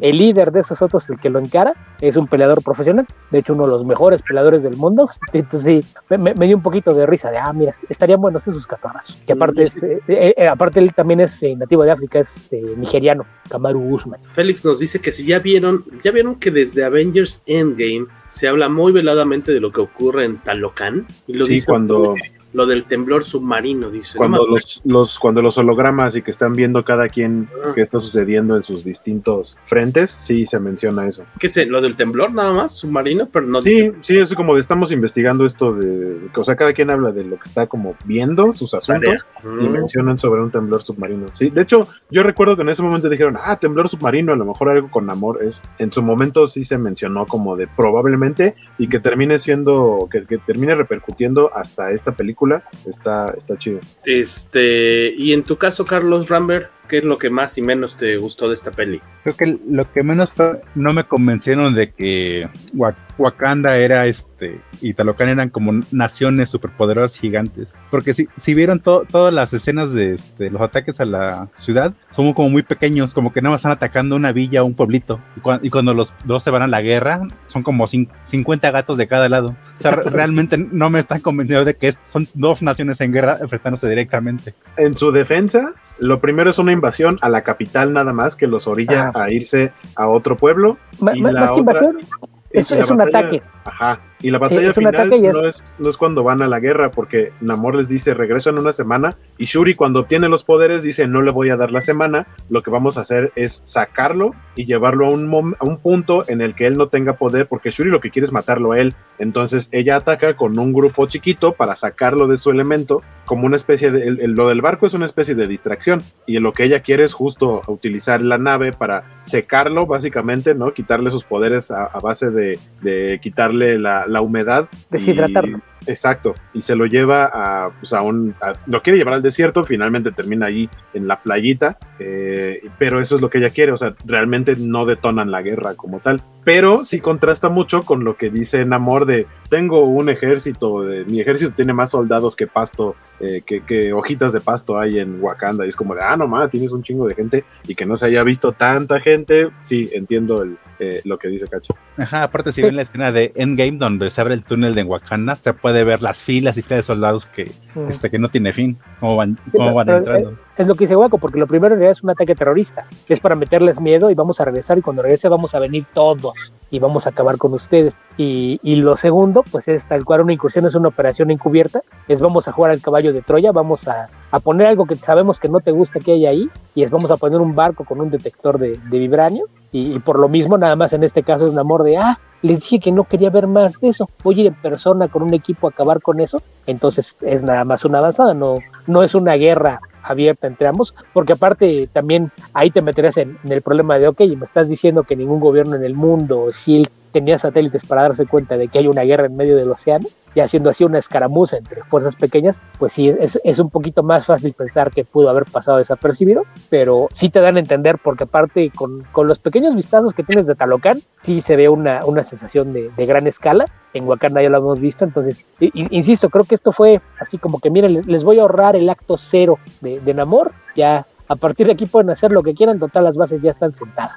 ¿Hay algo de química entre Namor y Shuri? Pregunta Félix Farsar. ¿Se pudo arreglar el conflicto con una boda real y sin catorrazos? Lo que pasa es que cuando Namor le empieza a explicar a Shuri su origen y le empieza a hablar de todo, cómo construyeron la ciudad y de por qué no quiere eh, que el mundo, eh, el mundo exterior se entere de su, de su existencia, comparándola con, con, Wakanda, porque le dice, ve lo que pasó con ustedes a partir de que el mundo supo que existía el vibranium y que existían ustedes, y es lo que sucede al principio de la película. Por eso es que yo no considero que Namor sea villano, es el antagonista de la película, es el que responde a las acciones, que, que las decisiones que debe tomar Wakanda, pero el verdadero villano lo presentan al principio de la película y son las naciones que están tratando de extraer vibranium cuando Wakanda dijo, esto es de nosotros porque ustedes lo van a, sea, es algo que van a usar para el mal. Y, y esa, esa incursión que tiene por ahí los franceses, que, que las guerreras de Wakanda, pues básicamente se, se, los echan como si fueran soldaditos de juguete y los van a dejar. Y es un gran, es un discurso, también una escena muy chida de, de la reina Ramonda que, que les dice, voy a ser benévola con ustedes, voy a tomar eh, no voy a tomar esto como una ofensa directa porque esto, con esto yo ya podría eh, defenderme y atacarlos a ustedes por haber invadido mi lugar, pero que sepan que no esto, pintamos raya y no vamos a usted, hacer lo que ustedes dicen y son unos desgraciados. Perfecto, gran discurso. Y, es, y, justo es eso, ese es el villano. Y después se va presentando cuando le van cuestionando cosas a, a, Everett Ross que le dicen así de, oye, pero es que no nos estás diciendo todo y él tiene, tiene la ventaja de que no le sueltan toda la sopa desde Wakanda, pero al mismo tiempo de lo poquito que saben y eso es lo que quiere contar, que al final este Valentina Alegra de Fontaine se haya enterado de todo y nada más estaba haciendo la mensa, pues es otra cosa. Pero, pero falta ver qué más va a pasar ahí. Que, dicho sea de paso, yo esperaba que la aparición de este personaje fuera como para el enlace a una escena post créditos, porque de, a pesar de que esto es una, una película contenida que representaba algo como en Wakanda, sin tener que necesariamente eh, contar eh, como parte del multiverso de, del MCU, lo tienen que conectar con el resto de los personajes, con el resto de las películas. Yo dije, ah, bueno, a lo mejor ella aquí va a presentar algo que tenga que ver con lo que ya se anunció de, de, de los Thunderbolts. Y no, no, no, pasa nada. Yo esperaba una escena post créditos que, que hablara un poquito Cierto. de eso y no pasa nada. Entonces, siento, a mí siento que me faltó un poquito eso. Porque sí, por un lado tenemos la película contenida, pero también no deja de ser Marvel y tratar de soltarnos los guiños de conexión con el resto de la película y de las películas y con el con la imagen grande que vamos a tener después ya cuando se junten todos para la siguiente de Vengadores. Que ahí también, por ejemplo, un tema importante es que hasta ahora, cada vez que habíamos visto a la Contesa, no quedaba claro qué, qué podías esperar del personaje, ¿no? ¿Qué, ¿Qué, es lo que quiere? Y aquí es la primera vez de que te das cuenta de que es alguien potencialmente peligroso, ¿no? E esa escenita cuando está con, con Ross y le dice, ¿qué, qué crees que no, no me imagino que ustedes ya, ya, están imaginando lo que pasaría si los Estados Unidos fuera el único país que tuviera vibranio? Y dice, no, no me lo imagino, sueño con eso. Y, y, y, es un momentito que te planta, ok, no estábamos seguros de, de, exactamente qué era el personaje, esto ya te aclaró un poquito más por dónde va la cosa, entonces, en ese sentido, me, me gusta que no traten de, de forzarlo tanto, que hay, haya como indicativos de si esta es una trama que sigue avanzando en el fondo y eventualmente derivará en, en su propia película, y, y, por ahí, pues no, no, no sé cuándo empiecen a filmar o en qué estén, porque según yo ya está en preproducción, y por ahí yo vi una, una declaración de eh, David Harbour que dice que lo, lo, que más le divierte es que están tratando a los personajes como un grupo de perdedores con aspiraciones, pero que al final del día son perdedores y siempre lo echan todo a perder. Entonces, en ese sentido, creo que, que sería interesante ver qué hacen con, con, los Thunderbolts, con ese equipo que tienen, porque en, en realidad eh, creo que van a jugar un poquito con esta idea de, de, los seres sustitutos, ¿no? Porque la mayoría de los personajes eh, que, que, tienen son una especie de, de, intento de sustituto por los Avengers originales, pero no, no es tan fácil reemplazar un héroe porque si no serían mucho más genéricos, entonces yo creo que van a jugar con eso y, y, pues será interesante ver qué hacen, porque evidentemente ya no puedes hacer algo como lo que fue en los cómics, que probablemente yo creo que fue la última gran sorpresa que, que se dio en un cómic publicado por Marvel o DC, pero, pero me, me, gusta eso, que, que, no, que no lo fuerzan, que, que te vayan llevando poco a poquito de referencias, sabes que es algo que, que se viene preparando en el fondo, pero creo que, que más allá de que en las primeras películas y la escena post créditos te llevaba directamente a lo que seguía, creo que es algo a lo que ha, han ido dejándolo de lado y hay por ahí alusiones en las películas a, a, cosas que vienen más adelante, sin tratar de llevarte ya directamente de una a otra, lo cual también ya es más complicado, ¿no? Porque pues cuando tienes dos o tres películas por año, más cinco o seis series de televisión, pues sí ya pensar en exactamente qué es lo que sigue, pues no, no tan fácilmente puedes estar poniendo la escena que te lleve directo hacia ella. Por favor, a los que están ahí conectados, déjenos su calificación. Esta la calificaremos en Memines. Eh, por obvias razones. ¿Y eh, cuántos memines sí. está? Sí, sí, no, no son novias, no, no son novias, dime por qué. Yo creo que son muy obvias, pero no la, las obvias que cree Jorge. o sea, lo único obvio es que si había un comentario racista en el programa lo ibas a hacer tú. Eso es lo único que es una obviedad. No sé si esa sea la razón obvia por la que vas a usar memines, porque en realidad no habría otra. De, hecho, porque dijimos que era nuestro miércoles negro, miércoles de Black eh, Adam y Black Panther, entonces son memines con los que calificaremos. Eh, la también muy bonita Wakanda Forever nos gustó bastante. Eh, me gustaría verla de nuevo para ver qué nos perdimos. Tenemos sentido que no es mucho, pero para echarle otro Oclayo no está de más. Ah, mira, buena, buena opción de Félix. Él propone ajolotitos. Ajolotitos que son más, este, ni para allá ni para acá. Ajolotitos. Sí, que, por ahí vayan, a las redes de, seguro conocen a Ale Gámez de Mountain with Teeth. Está así en sus redes. Eh, talentosísima ilustradora. Ella hizo una réplica del póster de Wakanda Forever en donde se ve como en reflejo a los de Wakanda y a los de Talocan Ajá. a los de Wakanda los puso como felinos y a los de Talocan los puso como ajolotes. Ah, ok, ok. Entonces creo que adecuado, mi querido Félix. Cinco ajolotitos de cinco posibles, Félix. O sea, órale, entonces sí te gustó bastante. Em, mientras que Palomo les pone tres gorilas de cinco. Carlos Rambert por Baco. bien merecidos cuatro ajolotes. Cuatro ajolotes, cuatro ajolotes también. Cuatro yo también. Y Beto. También cuatro cuatro ajolotes. ¿De los rositas o de los negros? Los negros son chidos. No son tan populares, pero están chidos. Cuatro, cuatro, cuatro. Entonces se quedó en cuatro porque yo creo que yo también me quedo con el cuatro. Ahí el promedio, por más obvio. Este, y. Se, elimina la más alta y la más baja, que por ahí alguien le dio 5 y también alguien le dio 3, entonces nos quedamos con 4. Y también por acá tenemos otro 4. También era la media, así es de que por ah, cualquier punto estadístico que lo quieras ver. Gerardo Ortiz también se queda con 4 ajolotitos y 4 ajolotitos verdes, dice el buen Javier Saurio. Saludos, gracias por pasar por aquí un ratillo, Javier. Buena ajolotes onda. verdes. 4 ajolotes verdes, esos no me ha tocado verlos todavía. Nada más con, en, en, en, la vida real, no más he visto negros porque había en casa mis abuelitos y estaban bien chidos. Les dábamos de comer cochinillas de abajo de las, este, aparte creo que les llevaban peces de vez en cuando, pero les dábamos cochinillas de abajo de las macetas. Cuatro jolotes Judith, entonces gustó bastante. Eh, ¿Cuál habrá sido la, la, ganadora de esta noche? ¿Cuál habrá gustado más en los corazones de los comicaseros? ¿Wakanda Forever o Black Adam? ¿Cuál creen que haya gustado más? Eh, la escena post créditos de Black Adam. La escena es la gran ganadora de la noche. Esa es la gran ganadora de la noche. Mi corazón se la ganó la mexicanada que hace enamora al final de la película. Cuando este llega su, su primo a preguntarle de yo que esperé tanto tiempo luchar contigo y terminaste hincando la rodilla. Hace la típica mexicana de Colén una tranquila de no, es, es que le di chance, no quiero humillarlo. que, que, sí, o sea, sí, pero esa era la intención de Namor desde el principio, una alianza entre Wakanda y Talocan. también, también es mexicanada, ya tengo la vara alta en Wakanda. Exacto. Por ahí decían que si había química, es que, ah, bueno, lo, que yo estaba, no, no, terminé el comentario hace rato, es que cuando le explica todo esto, Namor de pronto pareciera eh, como, como en Atlantis, cuando, ¿cómo se llama? Kida, le está enseñando todo al güerito este de lentes, que sí de pronto es como, ah, está Milo. Milo, ajá, está viendo cosas y ahí se enamoran y así, pero no, yo, o sea, creo que sí podría haber algo ahí, sí hay mucha gente que los está shipeando, pero no, yo, o sea, yo sentí que no totalmente en el momento en el que él habla de sí mismo y dice, yo tengo chingocientos de años y los demás básicamente son como mis hijos, por eso me ven como deidad, pero él no se siente como deidad ante los demás, sabe, se sabe líder, se sabe su jefe, eh, pero los ve más como sus hijos, ¿no? Que llega y decide, hija mía, hija mía, ¿cómo estás? ¿Qué te pasó? Y así, y, y en ese sentido creo que sí ve a Shuri como prácticamente una bebé. Entonces, en ese sentido, no siento que este enamor sea como el enamor de los cómics, que yo creo que se va a esperar a que aparezcan los cuatro fantásticos para tratar de tener ahí una intenciones este, no, no fraternales hacia una chica probablemente. También me, gustó escuchar el Imperio Rex, aunque fuera en maya. ¿Alguien recuerda cómo lo dicen en maya? Yo lo estuve buscando y no lo encontré, pero igual también me gustó mucho.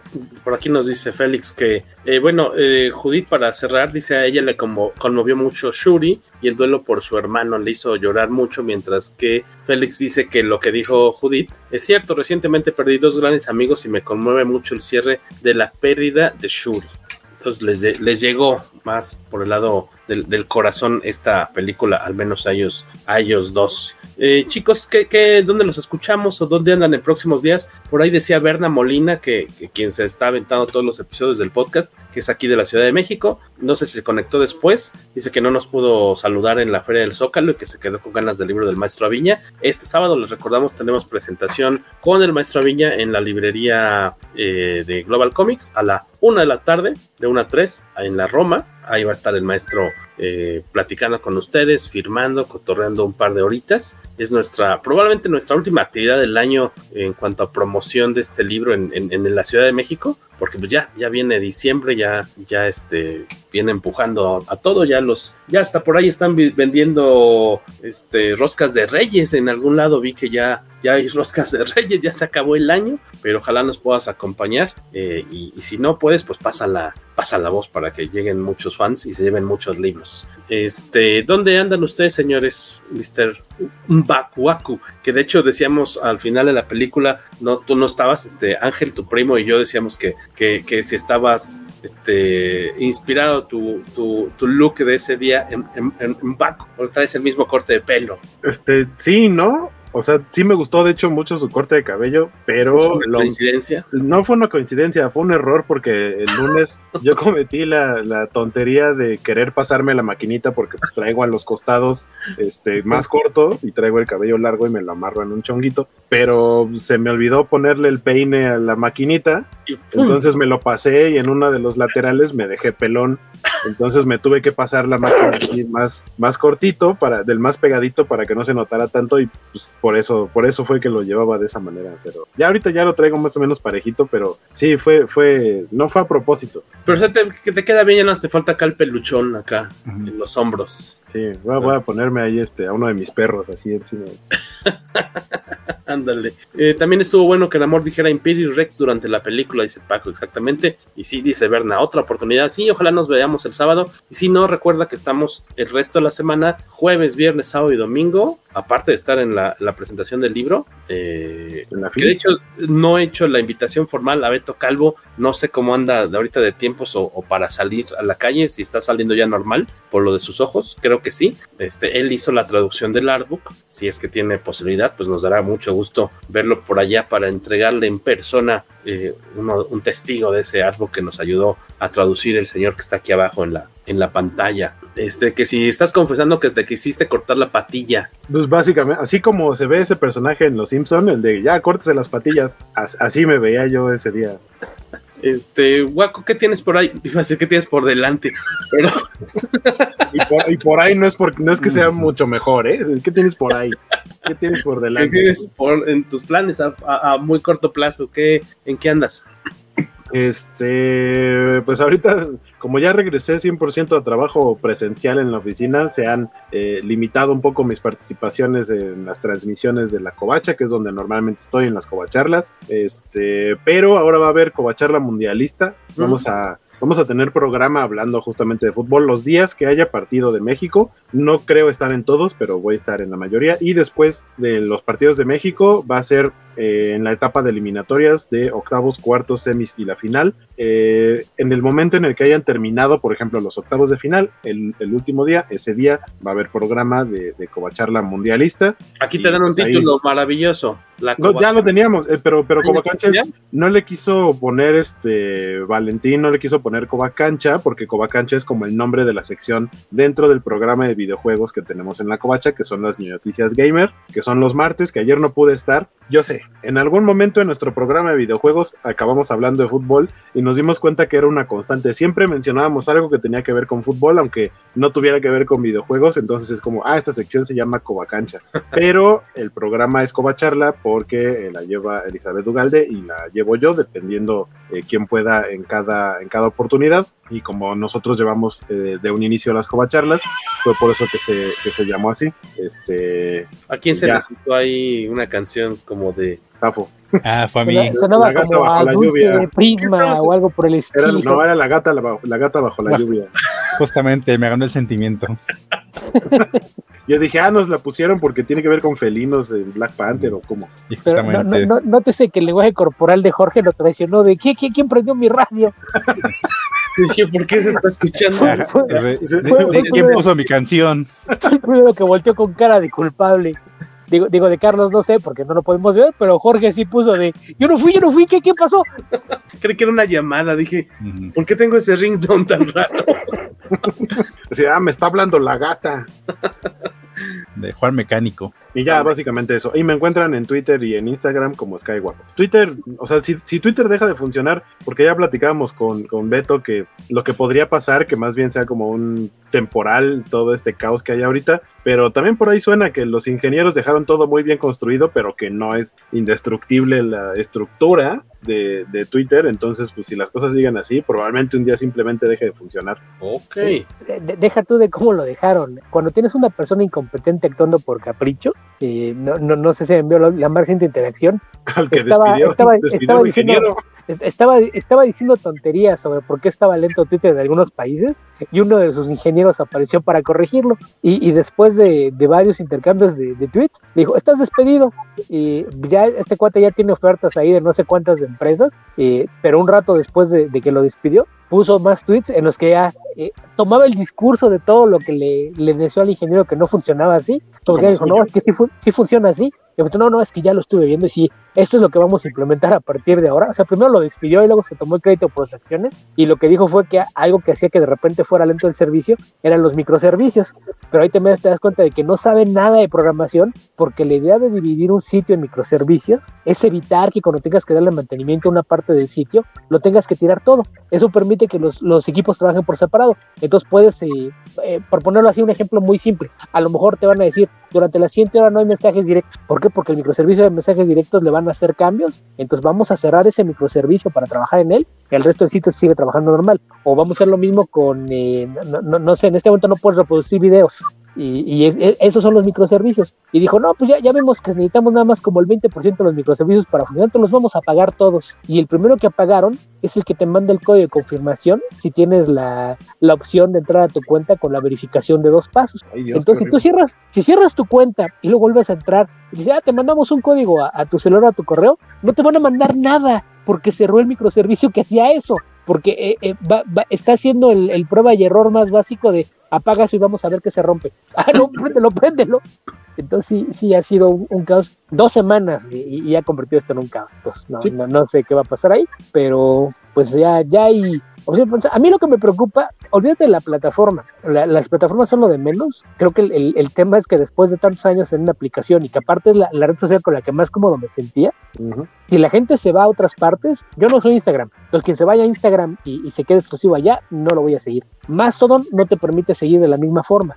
Tribble, Tribble probablemente tiene la infraestructura más similar a cómo funciona Twitter, pero es el que menos gente utiliza. Entonces lo que va a pasar es que se va, se va a desperdiciar todo. Entonces cualquier comunidad que pudieras tener con tus seguidores o con la gente que sigues, ya no va a existir. Entonces yo creo que esa es la, la, la parte triste del asunto. Y por ejemplo hay, hay gente que, sobre todo en áreas creativas, hay muchos artistas que todo lo que hacen de comisiones, la promoción de su Patreon y demás, lo hacen a, través de Twitter. E, Entonces ellos sí se van a llevar un, un, golpe directo si termina desapareciendo la plataforma, porque a cualquier parte que se vayan va a ser volver a empezar de cero y trabajar su cuenta para, para crecer su audiencia. Entonces, pues sí, sí está un poquito gacho y no, insisto, no se trata de fijar una marca, sino a la comunidad que se había quedado en esa marca. Que por ahí si, si les preocupa este tema de, del Twitter Blue y que te van a enseñar lo que quieran y, y las cuentas no verificadas te lo van a enseñar, hagan listas. Es, es la forma más fácil de, de, saltarte el algoritmo. Yo hace mucho que no uso la página de, de, home de Twitter. Haz una lista con las cuentas que más siguen, les puedes poner una lista principal. Eh, esa, de hecho, la, la, mía es pública hay gente que está suscrita.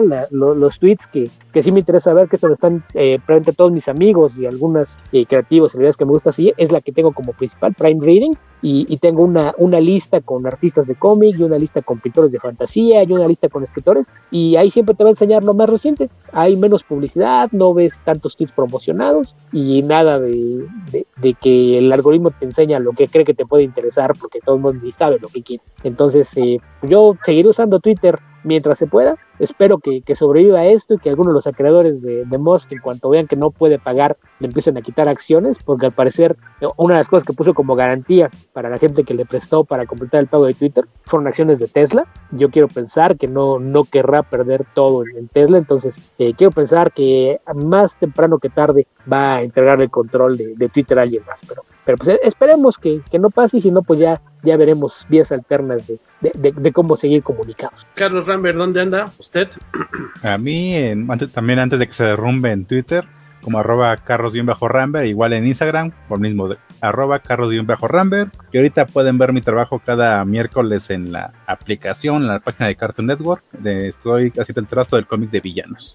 Ahí lo pueden buscar en la sección de cómics que tiene en la página. Yo quería rápido, nada más recomendar, ahorita que estaban hablando de Angela Bassett, yo he visto muy poquito o casi nada de trabajo suyo, pero esta película que vi de Chavillo me gustó mucho. Es del 95, vale la pena, creo que la arrastren por ahí de Catherine Bigelow, eh, con, con Ray, Ray Fiennes y con Angela Bassett como protagonista y la muy guapa Juliette Lewis, una película de, de, ciencia ficción que se ubica ahí como en los últimos esta es del 95, pero su, eh, su sede transcurre como los últimos dos, tres días antes de la llegada del año 2000. Y es de un. Eh, de un. Eh, se me fue la palabra, este, un traficante, digamos, de experiencias, diríamos como virtuales, porque él, trabaja con una onda que es, son una especie como de no es un casco precisamente, pero es un aparatito que te pones en la cabeza y que permite grabar como las vivencias que tienes, las, las, las, tal cual, las graba y luego las puedes reproducir. Pero entonces hay gente que eh, tiene, eh, eh, como en el mercado negro se empiezan a vender las experiencias así de, de, persecuciones, de a lo mejor incluso hasta de un asesinato. Entonces a la gente a la que le gustan como las emociones fuertes empiezan a manejar esas, esos casetcitos, por decir esos, esos mini discs, como una especie de, de droga así mega, mega clandestina y este cuate, eh, Ray Fiennes, Leninero, cuando todavía era medio galanazo este actor, hace ya 25 años, eh, está bastante suave, no sé qué tan fácil sea verla en alguna plataforma, no, no ubico de plano, el soundtrack está bien chido, pero vale la pena que le den ahí este, eh, que, que, la arrastren un poquillo, Días extraños de Catherine Bigelow, este, por ahí con varios premios importantes, ¿no, Beto? Sí, en México no está en ninguna plataforma y mucha de la idea esta de poder grabar experiencias eh, deriva de una película de los 80 que se llama Brainstorm, que en, en México se llamaba Proyecto Brainstorm. Ah, no, me estoy confundiendo con otra, perdóname. Eh, otra película. Brainstorm se llama la que dices. Ajá, es con Christopher Walken, es de principios de los 80 y, y tal, tal cual era eso, que eh, de, descubre el modo de grabar sensaciones. Entonces ponen una especie como de coronita de, de, metal en la cabeza y grababan situaciones y después traen por ahí un, un conflicto porque hay alguien que falleció mientras tenía el aparato puesto y la, la, la experiencia de, de, ver la, la, experiencia de la muerte mm. estaba ahí para una, una, una secuencia de, efectos bastante extraña, pero eh, la, la, premisa es, eh, parte un poquito de la misma idea esta idea de traficar con las experiencias de otros. Esa, vale, entonces hay que rastrear las dos Brainstorm y días extraños ahí. Pues el Brainstorm estaba para renta en casi todas las plataformas. Creo que la puedes rentar en, en Google Play, en YouTube y en Apple, si no me equivoco. Y, y, Strange Days es así, según yo, no estaba en ninguna parte. Así es de que ahí sí tendrían que preguntarle a su tío Torrente a ver si les puede prestar una copia o algo Exactamente. Pues los vemos el, el, resto de la semana ya en la Feria Infantil, Feria Internacional del Libro Infantil y Juvenil en el Bosque Chapultepec.